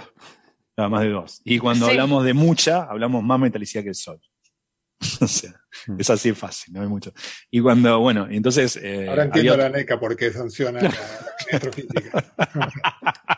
Seguramente hay químicos en la NECA que dicen... claro. Dice, pero esto, este cachondeo que es.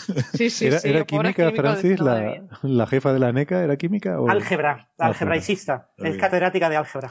Bueno, tampoco me sorprendería que los, los algebraicos nos tengan cierta tirria, porque también hacemos cosas un poco curiosas. Un poco. hace álgebras no asociativas.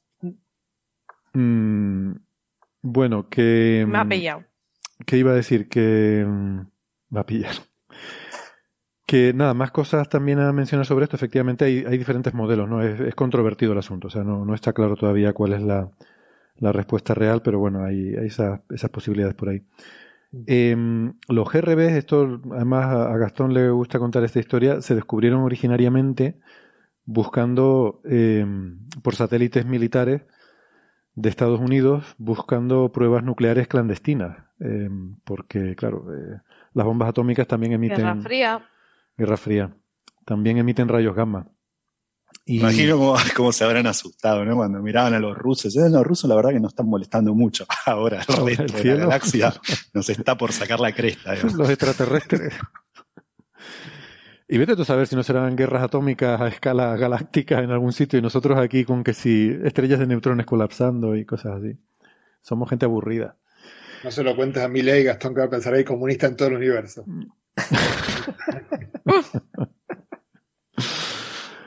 que, mm, pero Milei vendría a ser algo así como un Bolsonaro argentino. Bueno, eh, no sé si Avi Loeb ha contemplado la posibilidad de... Igual tiene algún paper ya sobre el asunto. Seguro que lo está preparando, está a puntito, a puntito de sacarlo. Está en el archive, vamos a buscar en el archive.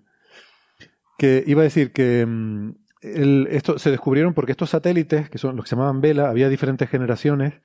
Eh, los Vela 5 y 6, que no es que fueron dos satélites, esto a veces lo he visto contado mal, no es que sea el satélite Vela 5 y el satélite Vela 6, sino que la generación de satélites Vela 5 y la generación de satélites Vela 6, que eran varios, eh, hay cuatro satélites en concreto que son los que detectaron los GRB. Eh, hay un paper del año 73 donde se explica la, la detección. Em, no es que uno apunte el satélite hacia abajo o hacia arriba o tal, sino que son detectan rayos gamma de cualquier dirección. Eh, tienen un, una celdilla, mm, una cosita así de un par de centímetros de, de lado, con eh, yoduro de cesio, que es un material típico que se usa como centellador. Eh, lo usan los detectores de materia oscura también. No sé si. Eh, bueno, o algunos detectores de neutrinos también que, que lo utilizaban, creo. porque es un material que produce un, es un, un centelleo, un resplandor cuando, cuando es perturbado porque le llega una partícula ¿no? que, que choca con, con el, los núcleos de, de yodo o de cesio. Y entonces, claro, tiene esa celdilla y cuando le llega un rayo gamma lo, perturba y emite un fotón. Entonces tú no sabes de dónde, de qué dirección venía. No son los rayos gamma no los puedes enfocar. No puedes hacer un telescopio que haga imagen de los rayos gamma. Solo sabes que te vienen. Eh, eh, estos telescopios como no, sé exactamente cómo funcionan estos, pero el, Fermi o el Swift pero a veces los, telescopios rayos X lo que tienen simplemente un sistema colimador que lo que hacen es una pared muy gruesa de algún material como plomo em, que te lo pones delante para que te haga como de orejera y entonces solamente deja pasar los rayos que vienen de esa dirección. Si vienen de otras direcciones los bloquea. Esa es la única forma de hacerlos direccionales. ¿no? Estos satélites no tenían eso porque como se pensaba que solamente ibas a encontrar rayos gamma de origen artificial humano, pues nada, tenías ahí la celdilla y cuando te venga un rayo de la dirección de que te venga, tienes una detección. Entonces la sorpresa fue que empezaron a, detectar una señal que era la misma en diferentes satélites, que cuando veías el perfil temporal, eh, veías cómo variaba la detección con el paso del tiempo, veías que tenía una, una misma estructura eh, con el tiempo y que la única forma de explicarlo era que fuera de origen cósmico. Y ya en ese paper a mí me, resultó llamativo, eh, lo estuve mirando a raíz de, este tema de, del, gamma ray burst, eh, ellos postulaban que podían ser originados en supernovas y trataban de buscar supernovas que pudieran asociar a esos estallidos de rayos gamma que no encontraron, pero ya, ya tenían esa idea en mente, ¿no? Entonces, esto es interesante. De hecho, este gamma ray burst es una es un presagio de supernova. Es decir, hemos detectado antes, o sea, supuestamente el proceso ocurría lo siguiente: la estrella colapsa, forma el agujero negro, se produce el chorro del agujero negro, el chorro sale hacia afuera a velocidad relativista, y mientras ese chorro está saliendo hacia afuera, el resto del material de la estrella está implosionando. Y cuando ese material, pero a velocidades subrelativistas, y cuando ese material implosiona y, y rebota contra eh, lo que suele decir la supernova, ¿no? Se produce un rebote y una fusión eh, instantánea de todo ese material por la compresión y el calentamiento brutal que tiene, es cuando se expande hacia afuera, también a velocidad sublumínica, y, produce la emisión de la supernova. Pero todas estas, el chorro relativista ya ha salido. Eh, o sea que la emisión de rayos gamma precede a lo que es la supernova. Con lo cual es como, o sea, ves el, eh, ¿cómo se dice? El síntoma, el, indicio de, con esa emisión de rayos gamma de que va a ocurrir una supernova. No sé con cuánta antelación, unos minutos, unas horas antes de que se produzca la supernova, eh, se produce esa emisión de rayos gamma, ¿no? Y mm, no sé, me parece muy, muy fascinante eso. Mm, ahora veremos la supernova, o sea, supuestamente estaremos meses eh, en los que se podrá seguir la evolución del espectro del material eh, calentado y, generado por la supernova. Claro, tendremos ese problema que decía Sara de que hay unos meses de noviembre a febrero que no vamos a poder observarlo, pero la curva de luz de la supernova eh, se debería poder seguir ahora, ¿no? O sea que la, la emisión de rayos gamma es un preludio a la supernova. O sea, creo que por primera vez hemos podido no sé si por primera vez, quizás esto se ha podido hacer antes, pero no sé si observar el, poder, digamos, predecir que va, a ocurrir una supernova. No es predecir porque ya la estrella está colapsando, evidentemente, ya se ha producido el colapso, de, se ha formado el agujero negro, pero, pero vemos esos rayos gamma antes que la supernova, ¿no? Eh, bueno, no sé. Me parece, oh, me parece evocador eso. Y, nada, eh, Sara, tú eh, tenías un comentario que nos hiciste por mail sobre Gamma Ray. Sí, sí, que no sé si quieres sacar la colación o, casi mejor. Momento fascinante y mejor grupo, pero. que, como el más grande. que se llama. Es que los gamma, eh, los gamma Ray son muy grandes. Lo puedes decir en contexto musical o en contexto astronómico. A mí me lo tuvieron que explicar porque yo, yo no sabía que había un grupo de metal que se llamaba Gamma Ray. Pues además, eh, en 2020 sacaron un recopilatorio porque llevaban 30 años. Fue su 30 aniversario. Eh, lo curioso del asunto es que es probable que muchos de los elementos pesados, de los metales pesados, se generen en este tipo de eventos. Con lo cual que un grupo de heavy metal se llame Gamma Ray, pues es un aptónimo, como decía antes. Es que hace poco aprendí la palabra aptónimo, entonces ya la he usado dos veces hoy. Un aptónimo es un nombre que es muy apropiado a algo porque refleja eh, porque es muy apto. Yo, creo que se llaman aptónimo porque es un nombre apto para algo. Pero es que yo creo que lo hicieron a posta, porque si te das cuenta, a ver, las canciones de los discos tienen temas de astronomía bastante interesantes. Entonces, yo creo que a esta gente le iba, le iba la astronomía y que por eso el nombre y la reacción con heavy metal. O sea, yo creo que algo de formación debían tener. Curioso, no sabía, pues tendré que buscarlo. Bueno, ¿algo más sobre esto?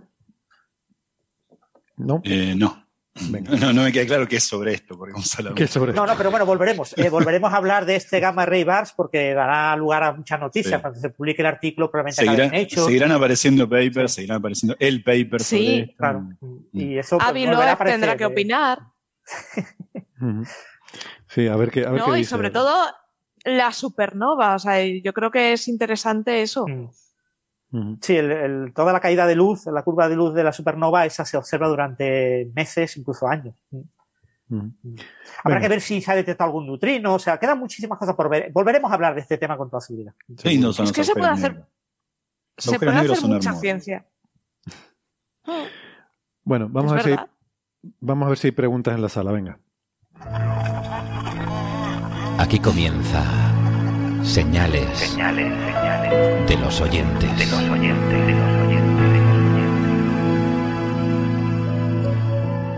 Vamos con las preguntas. Eh, les recuerdo, amigos en el chat, eh, que están siguiendo el directo, que pueden usar el hashtag oyentes para localizar más fácilmente eh, las preguntas que nos dejen.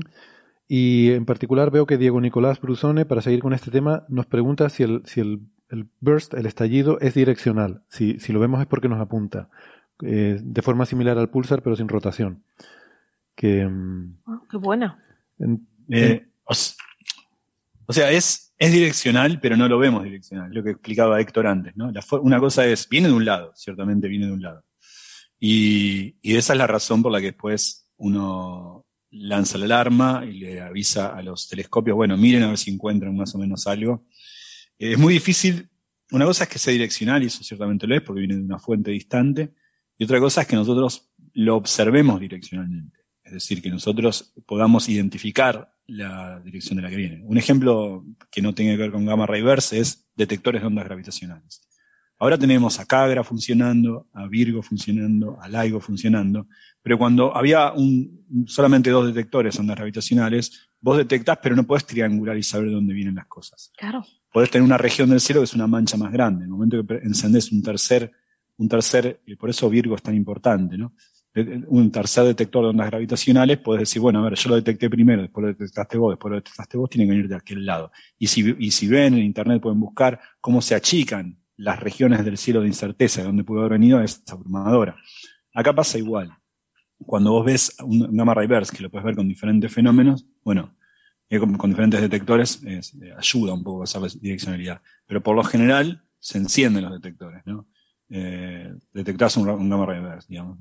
Pero bueno, pero la pregunta no es cómo lo detectamos, sino si viene direccionalmente y en efecto sí vienen de algún lugar. Vienen de un, lado. Lo mismo pasa con los neutrinos, por ejemplo. Los neutrinos a veces uno los detecta de un lado del planeta y la lluvia de neutrinos del otro lado del planeta. Entonces puede, saber de dónde viene. Pero si vos tenés un detector de neutrinos en la Antártida, solo tenés Ice Cube, bueno, Ice Cube eh, detecta rayos cósmicos y bueno, si tenés muchos detectores podés eh, saber, pero si no, si tenés un detector en un satélite dando vueltas por ahí, se encendió mi detector de rayos gamma, ¿no? Eh, pero sí, vienen de un lugar determinado. Se ha publicado una alerta en relación a IceCube eh, diciendo que han tratado de buscar candidatos con una ventana de tiempo asociado a este evento y no han encontrado ninguno. Mm. Pero otros detectores de neutrinos todavía Sí, no han eh, publicado.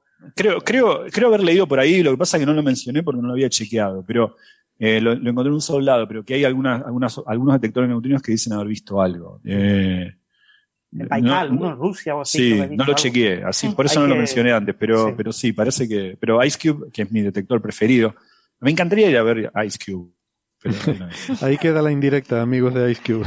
sí, amigos Eh, de amigos Ice de Ice Cube, pero llévate una rebequita porque me han dicho que refresca. Pero es frío seco, ¿sabes? No es como la laguna. Sí. Allí están deseando gente que se quede durante todo el invierno, o sea, durante yo todo el voy, verano, sí. durante no sé Yo cuántos voy, meses. yo voy, sí, sí. He, he- he pasado invierno más aburrido. tuve, dos, tuve dos años en pandemia en un departamento de un metro por un metro. O sea, de voy al Polo Sur, un, ¿cuánto quieren que vaya? Dos años voy. Madre mía. Pregunta Cristina Hernández que si no hay peligro de que Betelgeuse se convierta en un agujero negro al estallar. Y Eta Carinae, bueno, peligro no, pero convertirse en un agujero negro se convertirá a Betelgeuse, entiendo. Betelgeuse son... Sí. Muy Sí, ¿no? masiva. Sí, son, creo que son más de 10 masas solares, que ya es el, eh, un poquito más de 10, ¿no? Algo así, que, que ya es el, más o menos el rango en el cual se espera que el interior colapse a agujero negro al explotar como supernova. Y Eta Carinae, desde luego, es mucho más masiva que Betelgeuse, no sé, no sé los números de memoria, pero es una Pero la- muy, la- muy masiva. La, la palabra peligro no, no pasa nada. ¿eh? Exacto, peligro no. mm. A ver, más bien pena, porque Betelgeuse es, es como muy. está ahí, se puede ver en el. No, pero fácil de imagínate, si- si- si- no, pero para, para, Sara, si tuviésemos esa explosión en vida, sería oh, alucinante. sería la leche. Sería, Sería sí, alucinante. sí. Lo- Eh, Betelgeuse, no me no me acuerdo si está a 600 o a 800 años luz de acá, es acá nomás. Imagínate Mm. ver eso. Sí, sí. Es verdad, nos merecemos una supernova. O sea, Claro. o Tycho sea, Brahe tuvo una. eh, quiero decir, ¿y nosotros qué? Sí, sí. No hemos tenido una grande así en nuestra época. no, y acá nomás, aparte, no solo en la galaxia, es acá nomás, es, eh, nada. Ni, ni un cometa espectacular tampoco. O sea, No. Bueno, Nada, yo, no yo tenemos vi, nada. Bueno, yo vi el- yo vi el- aquel que hubo el año pasado, eh, aquel verdecito. Bueno, hubo varios, ¿cómo se pero, pero así un cometa que se ve en el cielo, de esos que, que la Había gente uno que se, se ponía. veía por, an- por la noche muy bonito y Yo estoy hablando de los que te dan ganas de ponerte de rodillas a rezar, como me pasaba antes a la gente. O sea, un cometa que Ah, se no, vea en el cielo a simple vista y que ocupe medio cielo. O sea, que veas la cabeza en el horizonte y la cola en el cenit. Eh, de esos no hemos tenido. sí, o una supernova a simple vista, ¿no? Ojo desnudo, Mm. una cosa así, ¿no? Oh, sí. Como los del, Eso molaría. Bueno, eh, Eugenio García eh, pregunta, dice, no acabo de entender la relatividad. Si tenemos una barra de un hipotético sólido perfecto con una distancia entre una punta y otra de un minuto luz y empujamos la barra en un extremo, eh, bueno, ¿el otro extremo se movería en el acto o tardará un minuto? Bueno, yo creo que el problema está con la definición de sólido perfecto. O sea, la, relatividad no, hay- permite es, eso. Es, incomp- es incompatible, la relatividad no. La, es fácil encontrar ejemplos. Mira, le puedo decir un ejemplo así a simple vista. Según la teoría de la relatividad, un, obs- un observador que ve una barra, esa barra va a medir menos que lo que un observador sobre la barra, moviéndose con una barra, mide. Mm. Y un agujero, Ah, claro. yo soy el observador que ve la barra, pero que un agujero está al mismo, al- para mí está frente a mí, ese agujero yo lo veo a cierta distancia, pero el, el observador que está en la barra lo ve más pequeño. Entonces, para un observador la barra puede tener el mismo tamaño del agujero y caer, y para el otro el agujero va a ser más pequeño que la barra y no va a caer. ¿Cómo puede ser eso? Justamente porque sólido perfecto no es compatible con la teoría de la relatividad. Uno con, estos momen- con estas cuestiones cinemáticas se da cuenta que la solución a este problema, si uno lo hace con cuidado, es que la barra se escurre. Uno puede hacerlo, es- de hecho es un problema que le dábamos a nuestros estudiantes en la, en la facultad, en el undergrad. digamos. Uno puede mostrar que la- las contracciones de Lorentz de la relatividad especial lleva automáticamente a que la rigidez es también algo relativo. De hecho, este problema se puede plantear también en términos. O sea, la respuesta sería la, la, la segunda que das. Tardará un minuto desde que le das por un lado hasta que se por el otro. Pero lo que nos dice esto es que la velocidad del sonido en ningún medio es infinita. Eh, porque esto te pasa, para esto no necesitas relatividad. O sea, incluso sin relatividad, tú tienes un objeto sólido y tú lo empujas por una punta y la otra punta no lo siente exactamente. Esa presión que tú haces por una punta se tiene que propagar por todo el sólido al otro lado. Y aunque no hubiera límite de la velocidad de la luz, hay una velocidad del sonido que es la velocidad a la cual se transmite una onda dentro de ese objeto. Entonces, si tú presionas por un lado, esa onda de presión va a comprimir la parte que tú estás presionando y esa parte a su vez va a comprimir a lo que está al lado y se va a ves como un juego de fichas de dominó que va a tardar un tiempo en llegar al otro lado. Ese, ese tiempo es la velocidad del sonido eh, multiplicado por la longitud del Es material. más, hay una cota, hay una cota más fuerte todavía. La velocidad del sonido nunca puede su- ser super, no solamente no infinita, sino que no puede ser superior a la de la luz. misma. Eso es. Eso Ya, ya pero, estaría pero eso ya es relatividad. Pero digo que incluso sin relatividad hay una Ah, velocidad del sonido. Sí, sí. Pero luego ya, exacto, luego habrá- puedes decir ese, puedes completar ese comentario que te interrumpí, perdona. Que... No, no, eso que eso automáticamente, como la velocidad del sonido en cualquier medio es la raíz cuadrada de la presión dividido la densidad de, de- de masa, eso automáticamente nos pone una cota de que si algo tiene cierta densidad de masa, entonces la presión está acotada. No puede ser en ciertas unidades naturales mayor que la densidad de masa. O sea que nos está hablando Ah, de las propiedades de la, las propiedades de la materia también. Claro, o sea, la Y si se viola, y si se violase eso, se viola una de las llamadas condiciones de energía. Una de las llamadas condiciones de energía. Que justamente te están diciendo eso. Una de las condiciones de energía, por ejemplo, la más fuerte es que la energía tiene que ser positiva. Pero hay otras. Por ejemplo, que la presión no puede ser en esas unidades mayor que, que la energía, aunque sean las dos positivas. ¿Por qué? Porque eh, si no, la velocidad del sonido sería mayor que la de la luz, y eso no puede ser. Ujú, ujú. Cierto.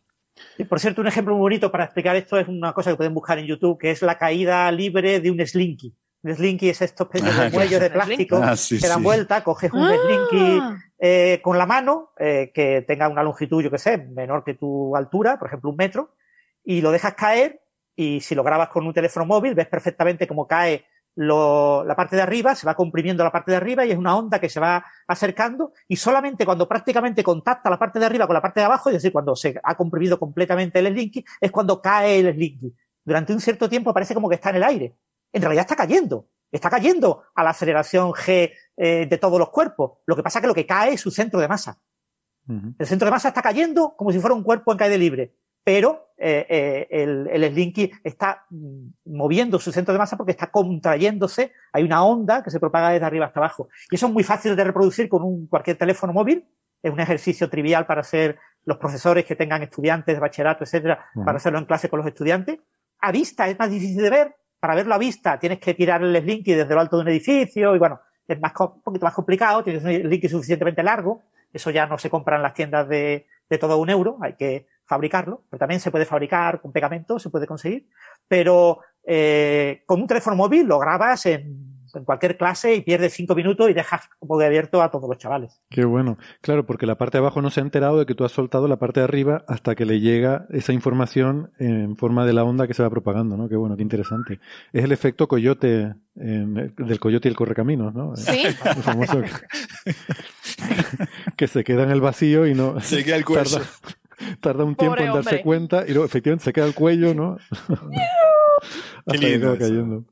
Eso, si lo buscan Muy en YouTube, encontrarán vídeos espectaculares. ¿eh? Mm.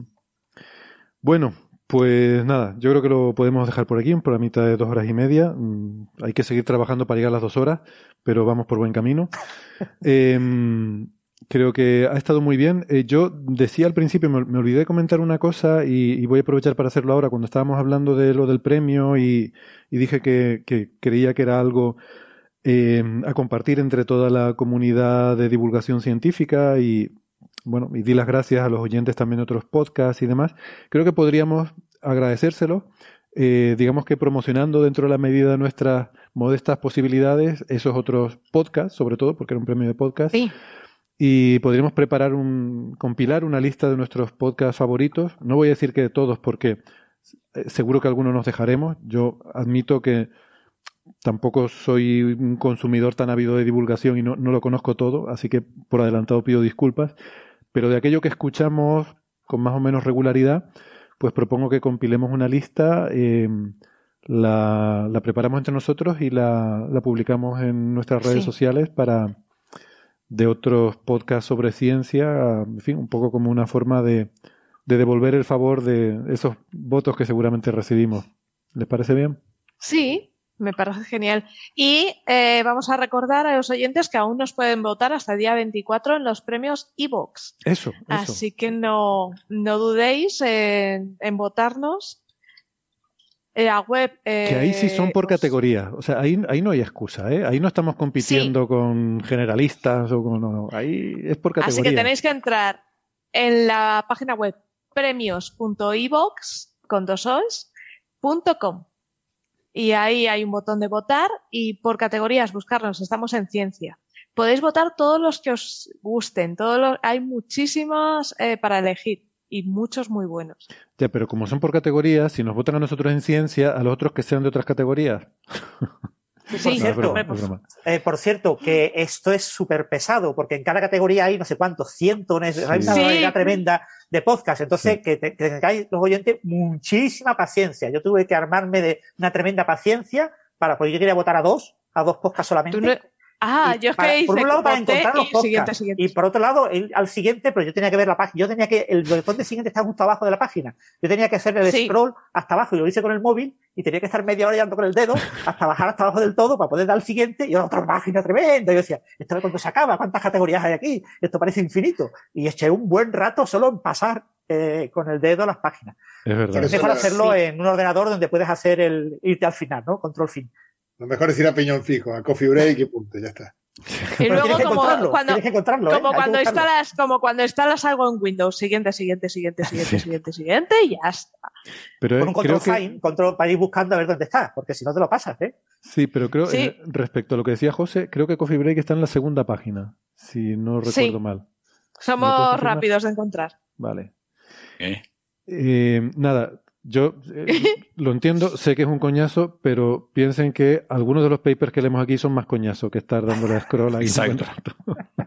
No, no los de hoy, ¿eh? Por suerte, hoy no. Eh, hoy todo ha estado divertido, la verdad. Pero a veces, a veces pasa. Bueno, No, y que seguro que la gente escucha más podcasts de otras temáticas y que, jolín, haces felices a, a un- haces feliz a un podcastero. Así Claro. que, qué mejor forma que, que votar a la gente que te gusta. ¿qué te cuesta? No? Bueno, yo creo que a la gente ya no le podemos pedir más. Eh, yo creo que ya, sí, ha sido genial. ya hemos cubierto el cupo. O sea, que tampoco vamos a abusar. Vamos- habrá que dejar cosas para otros años, pero bueno. Oye, lo dicho, que, que, que muchas gracias, que nos ha, nos ha hecho mucha ilusión. Yo siempre digo que esto de los premios no importa, pero eso es porque no te los dan. Claro, cuando te los dan sí que te da ilusión. Emociona. O sea, yo estuve como en una nube. Yo no me lo podía creer. No se te escucha, ¿eh? Te está diciendo algo, pero. Gastón está muteado o está algo. muteado. Bueno, No, no, digo que dejemos, que no seamos, Ah. no seamos hipócritas. A mí me molesta, yo hay un famoso biólogo en la Universidad de Buenos Aires que, que tiene todos los premios en la oficina y siempre tiene el discurso de que no, la verdad que los premios, bueno, que se los tenés todos colgados ahí, cara dura. O sea, me da una bronca esa gente, pueden saber, se, pueden, se pueden imaginar, qué careta que son. Pero a lo Está mejor es- buenísimo. A lo mejor ese hombre no va nunca por la oficina. Si ya tiene un nivel muy alto, a lo mejor pues... Yo creo que lo mejor es ganar premios, estar feliz y reírte de ellos, porque en efecto, Sí. no, no significan tanto, pero está buenísimo igual. en realidad dice Bueno, eso. Lo que pasa es que dice eso para que no sepan que tiene los premios. Ahora, ahora lo. A partir de ahora va a recibir más premios. Ahora lo sabe Claro, todo el tú mundo. dices, ¿cómo puede ser que este biólogo tan importante no tenga premios? Siempre se queje y le dan todos los premios. Ahí. Ah, también, también. Es, es una buena estrategia. Sí. Claro. Sí. Pues La nada, lo dicho. estrategia de llorón. Sí. Que, que nada, que nos vemos la semana que viene. Muchas gracias, Sara, Gastón, José, Francis, también a Fernando por pasarse por aquí, Ignacio, por supuesto. Genial, lo hemos pasado muy bien. Nos vemos la semana que viene. Eh, besos a Un todos. besazo. Venga, chao, chao. chao. Hasta luego. Chao, gracias.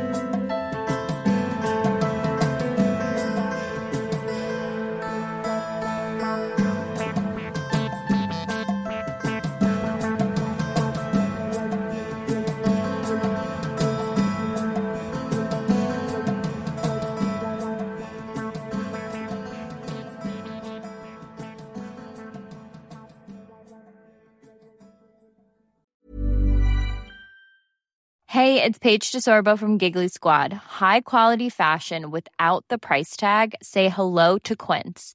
I'm snagging high-end essentials like cozy cashmere sweaters, sleek leather jackets, fine jewelry, and so much more. With Quince being 50 to 80% less than similar brands. And they partner with factories that prioritize safe, ethical, and responsible manufacturing. I love that. Luxury quality within reach. Go to quince.com slash style to get free shipping and 365 day returns on your next order. Quince.com slash style.